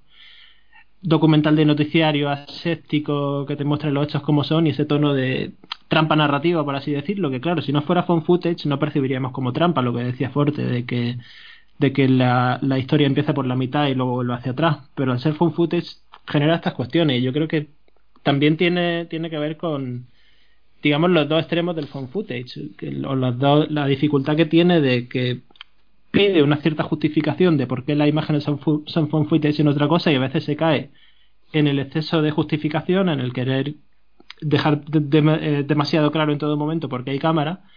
El ejemplo que se me ocurre es un poquito Paranormal Activity, sobre todo las secuelas, que yo creo que, lo, que insistían demasiado en eso, y el ejemplo contrario un poco eh, sería Europa Report, que simplemente no preocuparse por esa justificación y, ya está. Como nota al pie de esto, por mencionar un, ejemplo en positivo, eh, una de las mejores justificaciones más orgánicas y a la vez más sorprendentes y más y más geniales que se le han dado al, a este tema de la justificación del phone footage es el final de la segunda parte de Eliminados. No sé si habéis visto la película. Pero ese, ese final hay como, hay como un giro de por qué estamos viendo lo que estamos viendo, no voy a desvelar nada, por supuesto, mm. pero hay como un giro de quién está detrás de esas imágenes que te deja rotísimo, que te convierte la película en otra cosa y que además eh, no lo sientes como algo forzado ni como algo ni como algo tal. Lo pongo como ejemplo de virtuosismo en este sentido. Oye, pero son muy de, son de terror de mucho miedo, está eliminado. Las, eh, la primera es más de miedo clásico, por llamarlo así. La segunda es más de miedo. De miedo al. Espérate, replanteo mi pregunta. ¿La puedo ver, la puedo, ¿la puedo ver solo en casa? La segunda sí, la primera menos, yo diría, sí. ¿no? Sí, sí. O sea, la, segunda tiene, tiene miedo más a. Un miedo social, digamos. Un miedo a lo, a lo que somos capaces de llegar desde la el distanciamiento y la falta de empatía que crea la pantalla de internet. Es una película que te deja más con el miedo, digamos, en la cabeza después de verla. Yo creo que la primera es más inmediata, más de. Más, una historia de fantasma, al final la primera y la segunda no. Pero yo creo que la segunda las puedes ver de forma independiente, ¿eh? no son continuación la una de la otra. La segunda sí la puedes ver solo en casa. Aunque luego te deje la cabeza un poco tal, ¿no? Eh, y bueno, por seguir con esto, em, se preguntaba Ignacio, yo también me lo pregunté en la película, ¿por qué hacer la phone footage no de otra manera? Y yo creo que aparte de cuestiones estéticas y tal, y que, y que, y que quede bien, digamos, y que fuera la moda en esa época, sí que aporta cositas, como por ejemplo la, limitación de puntos de vista, el hecho de que tengamos que volver siempre una y otra, una y otra vez sobre los mismos encuadres crea posibilidades muy interesantes y también la relación de los personajes con la cámara. Me parece que en eso, en eso sí está trabajada la película, en el hecho de que tengamos unos personajes que sepan en todo momento que están siendo filmados y que se comporten en consecuencia, ahí sí que hay un, trabajo actoral más dirigido. Claro, el problema no está tanto en la relación inmediata con la cámara, sino en, en lo que decía Ignacio, en la idea del dispositivo, en la idea de quién controla el conjunto. Entonces, creo que si la película estuviera rodada de otra manera que no fuera phone footage, se notaría una diferencia, pero a la vez no deja de ser problemático. Y, pero claro, al final pasa, lo mismo. La película funciona muy bien, aunque te genere esas dudas o esos problemas continuamente, no deja de funcionar bien y no deja de, engancharte. Entonces, el, siendo un problema, no es un problema que la arruine, digamos. Y ahora, si queréis, retomáis la, la cuestión de Mariona, de la interfase. Ah, no, no, Miguel, ya, no hay paso atrás aquí, o sea, traición máxima. Está siendo grabado esto. no, pero me interesa también el, la idea de personajes que saben que están siendo grabados, porque quizás tuerce el argumento de que somos todos muy cívicos y muy racionales y muy europeos. No lo sé. Sí, quizá, ¿no?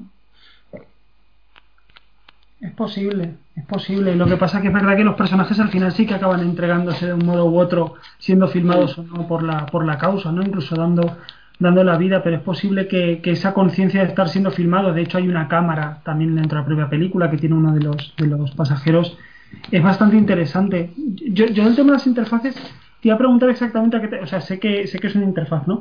Pero te iba a preguntar exactamente a qué te referías porque... Mm. Eh, em, esto, yo lo que, a mí lo que me interesa y cuando me había la, película hecho, o sea, en realidad el phone footage en general, pero esta película en particular me hace pensar en algunos videojuegos, efectivamente pueden tener que ver con cosas como, como eh, eh que estaba mencionando eh, Forte, o con, el, o con un videojuego como Morpheus, que es una aventura gráfica del año 98 desarrollada en un barco donde eh, realmente el espectador, o sea, el, perdón, el, jugador, o sea, es una aventura gráfica en primera persona de puzzles, o sea, puzzles puros y duros, eh, y, y realmente para resolverlos o para entender, para acceder a ese conocimiento, uno iba contemplando qué había hecho la gente, o sea, veía fantasmas constantemente la gente del barco dialogando y volviendo a hacer cosas, lo que pasa que, claro, ahí no había una activación, no había, porque en Tacoma lo que ocurre es que, es que tú puedes operar directamente, o sea,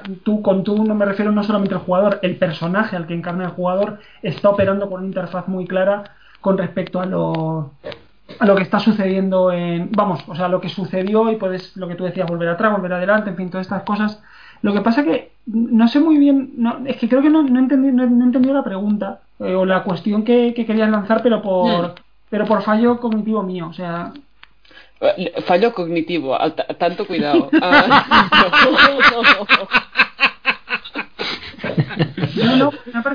Lo vamos a traducir, no me he enterado bien. No, realmente yo me refería al, trabajo con. Tengo, además, tengo la película puesta aquí al lado, lo estoy viendo ahora mismo. El, trabajo con, con los. O sea, los elementos que se superponen a la, a la imagen, a la imagen de real, de alguna forma, que podrían ser los elementos que están viendo los ah, tripulantes en ese mismo momento a través de, sus ah, equipamientos, ¿no? Es decir, pues medidores de temperatura y tal y cual, que esto teóricamente si lo estás grabando no, no tendría que aparecer en plano, es decir, que aparezca es una decisión estética. Entendido, sí, sí, sí, pero fíjate que eso ni siquiera me, hizo saltar las alarmas. Yo creo que como la película eh, está, está muy bien visto, la verdad. Como la película tiene ese, ese rollo de no tomarse, o sea, en el mejor de los sentidos, ¿no? No tomarse muy en serio o tirar con los eh, de, de, los hilos que le apetece, los hilos formales y de formato que le, que le, han dado la gana para contar esta historia, porque la película está muy al servicio de la historia que se, que se quiere contar, más allá de hallazgos formales, como lo que comentaba Miguel, que no lo había pensado, que es buenísimo, que es lo de operar siempre pues con una que hay unas limitaciones a la hora de filmar lo que está sucediendo, ¿no? Pues esto, fíjate que no me saltó las alarmas, pero es verdad, tienes razón, o sea, es algo que, no, tiene mucho sentido que esté apareciendo en pantalla.